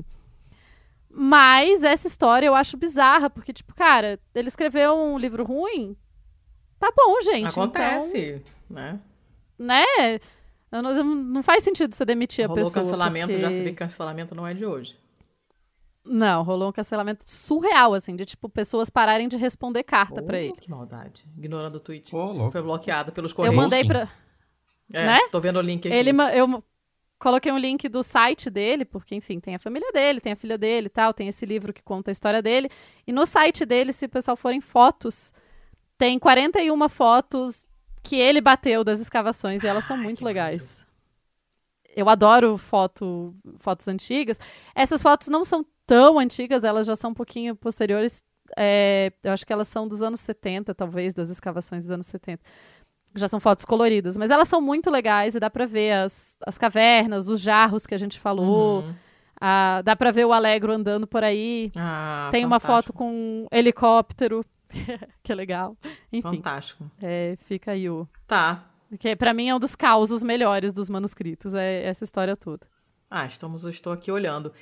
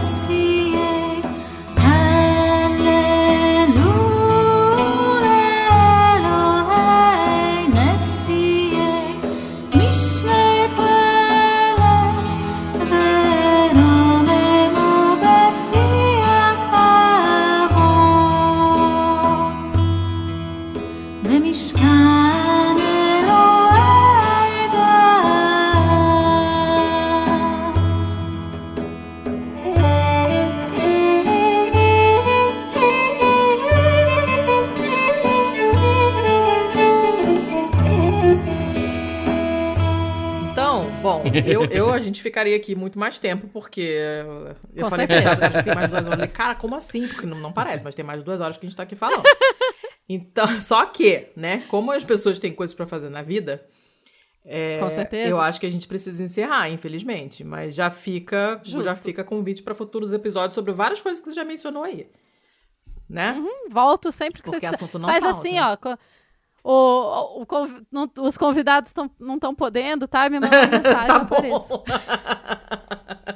Sim, senhora. Mas, isso dito, vamos então para a balada do pistoleiro. Ai, gente, meu olho tá doendo. Puta que pariu.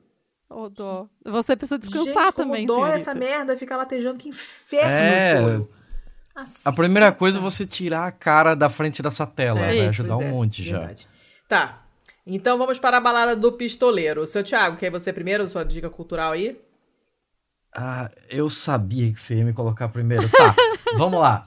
É, para começo de conversa, eu acho que a gente já tem que deixar a banca da garagem da Tupá sobre Tobias, Ah, que sim. foi um episódio muito, muito bom. Eu ri litros. É daqueles episódios assim que você ouve, você gosta tanto, que eu lembro exatamente onde eu tava quando eu ouvi, sabe? O que que eu tava fazendo. Ai, que legal. Porque marca, assim, foi muito bom esse episódio. É o meu eu mestrado. começo de conversa, deixamos ele lá. Eu vou deixar um aqui, mas eu não sei, eu não tô totalmente decidido de que é uma dica cultural, mas eu vou deixar aí caso alguém queira assistir também. Ah, eu tava procurando séries de policial, assim, série de lei chinesa pra assistir. Uh. Por quê? Porque sou eu. Meu Deus do céu. E eu achei uma chamada In the Name of People, que ela começou em 2017 e ela tem 55 episódios e estão todos no YouTube.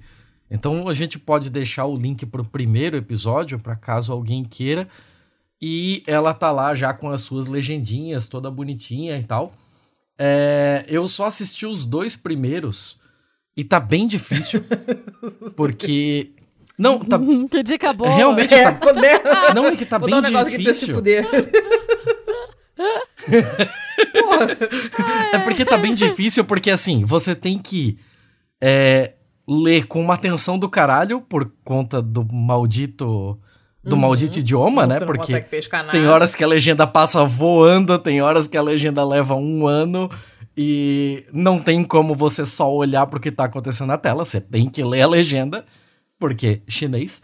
É, tem partes, e isso é muito legal nessa legenda, que ele diz ali qual é o idioma que tá sendo falado. Então Ah, tem uma hora que que, é as pessoas estão é falando em mandarim e aí um deles puxa o telefone e conversa com um político em cantonês. Uhum. E eles colocam isso ali e isso é legal pra tipo dar a entender essa relação mais estreita entre personagens e tal. O que é difícil nela, além da parte da linguagem, é que a gente não sabe bulhufas sobre como diabos funciona a burocracia legal é, chinesa. Então, todos os personagens, quando aparece ali, vem o nome dele e o cargo dele. Só que todos eles, de alto escalão, têm dois cargos. Porque é o cargo que ele faz enquanto é, funcionário público e o cargo que ele faz enquanto membro do partido. Ah. Então você tem o cara que ele é o secretário de mineração da província de Guangzhou, que é superintendente de não sei o que no partido. Aí você fica, meu Deus do céu, é muita coisa. É muita coisa. E é muito personagem. Porque você tem os policiais, você tem os procuradores, você tem os políticos, você tem os suspeitos, você tem os, os empresários. É, é- cara, é enorme. E é por isso que tem 50 e cacetada de episódios. Porque desenrolar isso aqui vai ser fudido. Mas é interessante de ver. E é um negócio completamente fora da nossa ideia, assim. Ele me tem um, um, um- um ar, assim, um pouquinho lava-jato, sabe? Então eu ainda preciso assistir um pouco mais pra ver se eu vou continuar. Mas tá aí, a dica tá dada. É In the Name of People. Deixa eu botar aqui. E tá em onde? Tá no YouTube. Tá no YouTube. Eu vou te passar o link que o link do primeiro episódio, que daí quem quiser já segue dali. Tá. É, acabou? Acabaram suas dicas? Porra, você queria mais? Eu acabei de trazer uma Não, série tô- chinesa. Não, eu tô perguntando, cara. Vai que, não sei. De repente eu tava inspirado, tinha oito, não sei. Eu vou dar uma só, que é... ah, então, queria primeiro começar mandando um beijo para a Meg, que foi quem me iniciou no mundo de RuPaul's Drag Race. Ah. E que eu não botava a menor fé. Eu tipo, tinha visto vários memes e não, não, não entendia e achava que não ia achar graça nenhuma. E eu e Carol ficamos totalmente viciadas. É são as nossas comfort series, assim, quando a gente não sabe o que ver, tô sem ideia, tá pra fazer, a gente bota um- uma temporada qualquer. Inclusive, ela está revendo a sexta temporada pela milésima vez agora na sala, enquanto eu estou aqui gravando. a minha cachorra se chama Manila por causa da drag chamada Manila. É por isso! É por isso. Que legal! É por isso.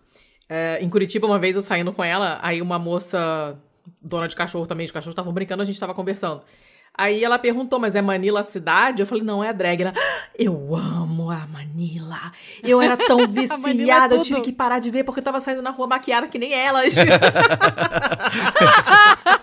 Olha, eu chamei, ela veio aqui, tadinha. Não julgo. É, pois é, eu tenho, tenho um rompante, assim, de vez em quando me dá vontade. Mas, é, assim, eu vi, principalmente quando eu tava com. A semana que eu fiquei. que eu tava com Covid, que eu tava bem chumbada aqui, eu fiquei vendo todas as outras temporadas dos outros países. Então eu vi Austrália, vi Espanha, Tailândia, não sei o quê, Holanda. Mas assim, nenhuma assim realmente chamou a minha atenção. E a impressão sempre que fica é que, tipo, miga seja menos, porque tá tendo temporada de. Todo, todo, todo mês ela inventa algum programa novo, uma coisa nova. Aí quando começaram a anunciar esse All Stars, a temporada 7, eu falei, gente, ninguém aguenta mais isso, chega. Não vou ver essa merda. E aí eu vi as queens que foram escolhidas e falei, ah, talvez eu veja esta merda, porque eu, eu gosto delas. E aí depois, Cleita, meu amigo Cleiton, falou, amiga, você tem que ver, porque esses episódios estão muito bons e taranana. E, de fato, estão muito bons. Só saíram dois episódios até agora, até o momento que nós estamos gravando. Ah, o segundo já é o Snatch Game, quem segue sabe que é Uh. cedo pra caramba pra ter Snatch Game, e é o melhor Snatch Game da história de todos os episódios de RuPaul. Ô, louco. Então eu super recomendo que assistam.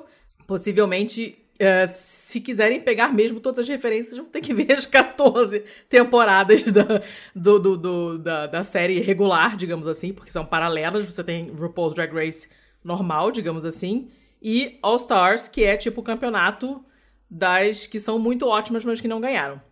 Esse, eh, essa temporada 7, é só de drags que já ganharam.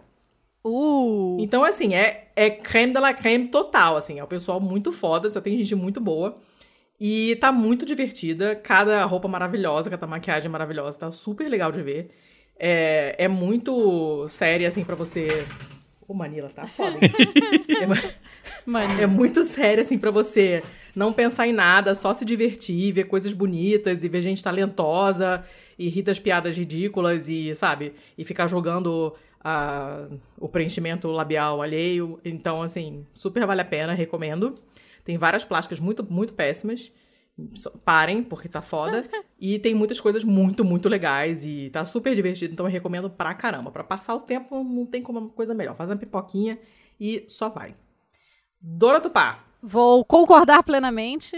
RuPaul é incrível, Ai. maravilhoso. Eu tô, agora eu tô terminando, eu tô acompanhando a Espanha e tô acompanhando Down Under. Ainda não vi. A Espanha é muito eu gostei legal. Espanha. Só que eu não entendo nada do Snatch Game da Espanha, porque eu não conheço as celebridades. A gente não conhece. É, a gente não conhece E eu não pessoas. conheço parte das piadas Mas- também. Eu, eu entendo, eu, eu entendo espanhol É, e tal, mas. Muita é- coisa a gente eu fico, perde, tipo, né? hã? Mas é bem. é- mas elas são muito engraçadas, são muito divertidas. É, é ótimo, assim, muito, muito maravilhoso. Então, eu vou recomendar. Vou fazer três recomendações.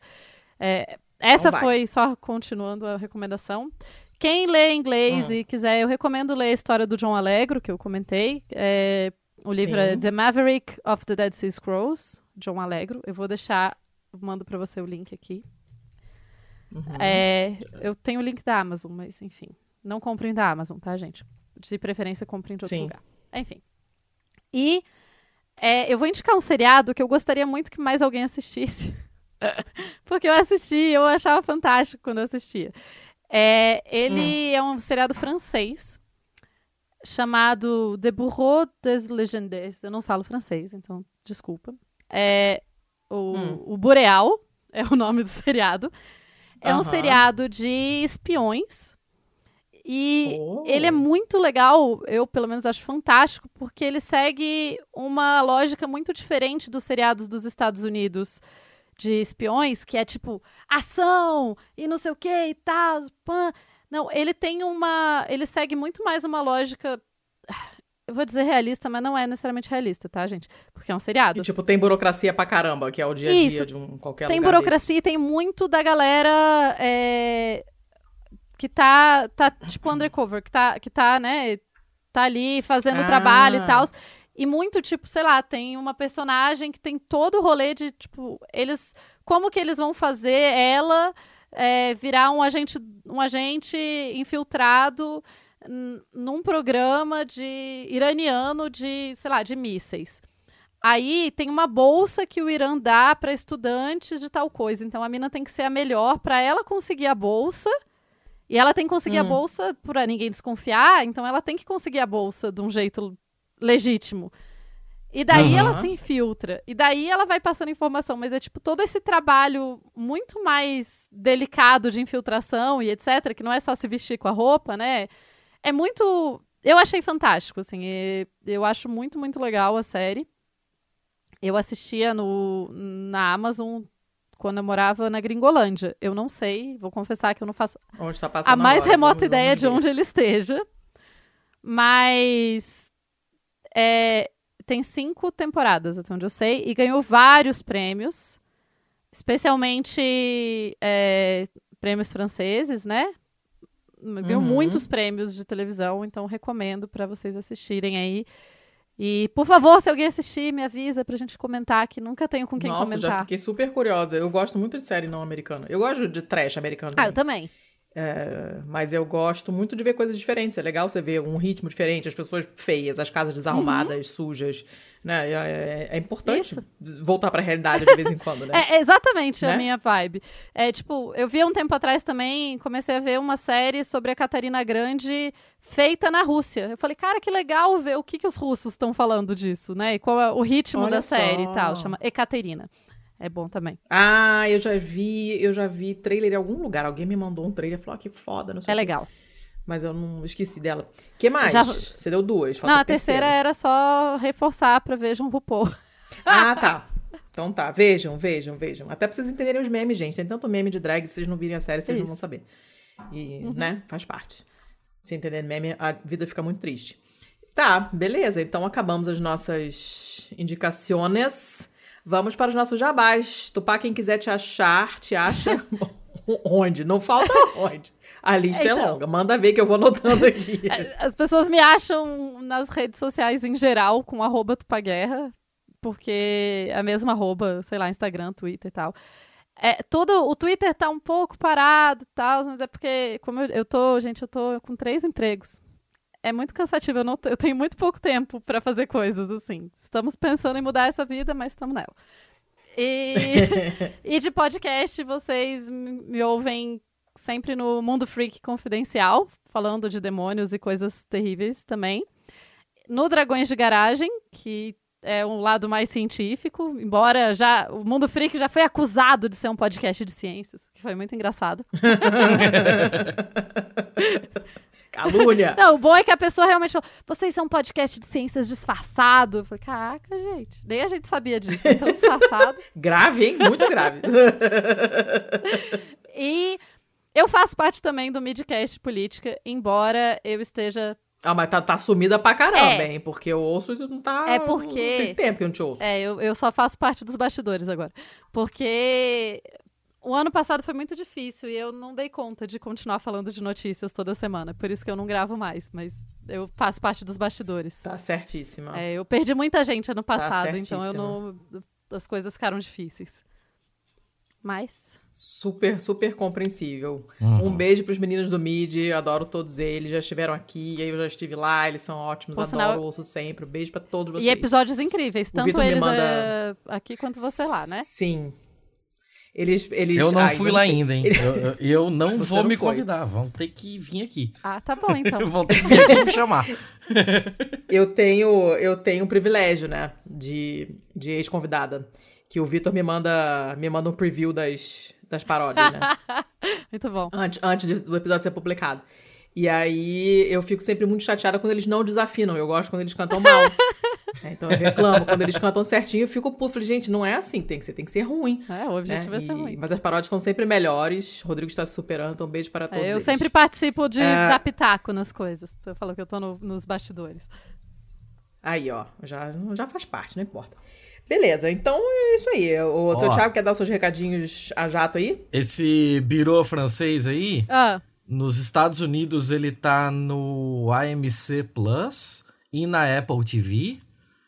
Na Inglaterra ele tá na Apple TV. Em Portugal não tem, no Brasil não tem, na França ele Não tá tem no, Canal Brasil. Plus. no Brasil tem Tá. quando cai do caminhão. Fica. Ah, no Brasil vai, tem por você vai catar do caminhão pra mim, então, né, seu Thiago? Ah, sempre sobra pra eu dizer. fazer isso, né? Tá bom, vamos lá. Tá. Vamos lá. Tem, tem o pessoal que é pirata. Eu, na real, eu tô praticamente uma marinha mercante. Porque eu só levo as coisas sob encomenda. Tadinho, eu peço, ele, ele cata as coisas tudo pra mim Oh. depois. É, tá, isso dito então, o pessoal Ah. vai ter que se virar, mas estão todos acostumados, já sabem. Vamos aos recadinhos pra eu poder fechar o olho. Sim, Porque senhora. Tá foda, tá... Ah, Sim, senhora, de recadinhos. Quem quer falar conosco, redes sociais. Dona Letícia Dacker é arroba pacamanca no Twitter. E eu acho que só no Twitter, né? no Insta também, mas eu não posto nada de interessante. Então Ah, deixa. então tá. Então só no Twitter. Eu sou É. o Thiago Underline, underscore é o caralho, Underline CZZ. Ahn, o nosso programinha aqui é o Pistolando Pod, em todas as redes de arroba, tanto no Twitter quanto no Instagram.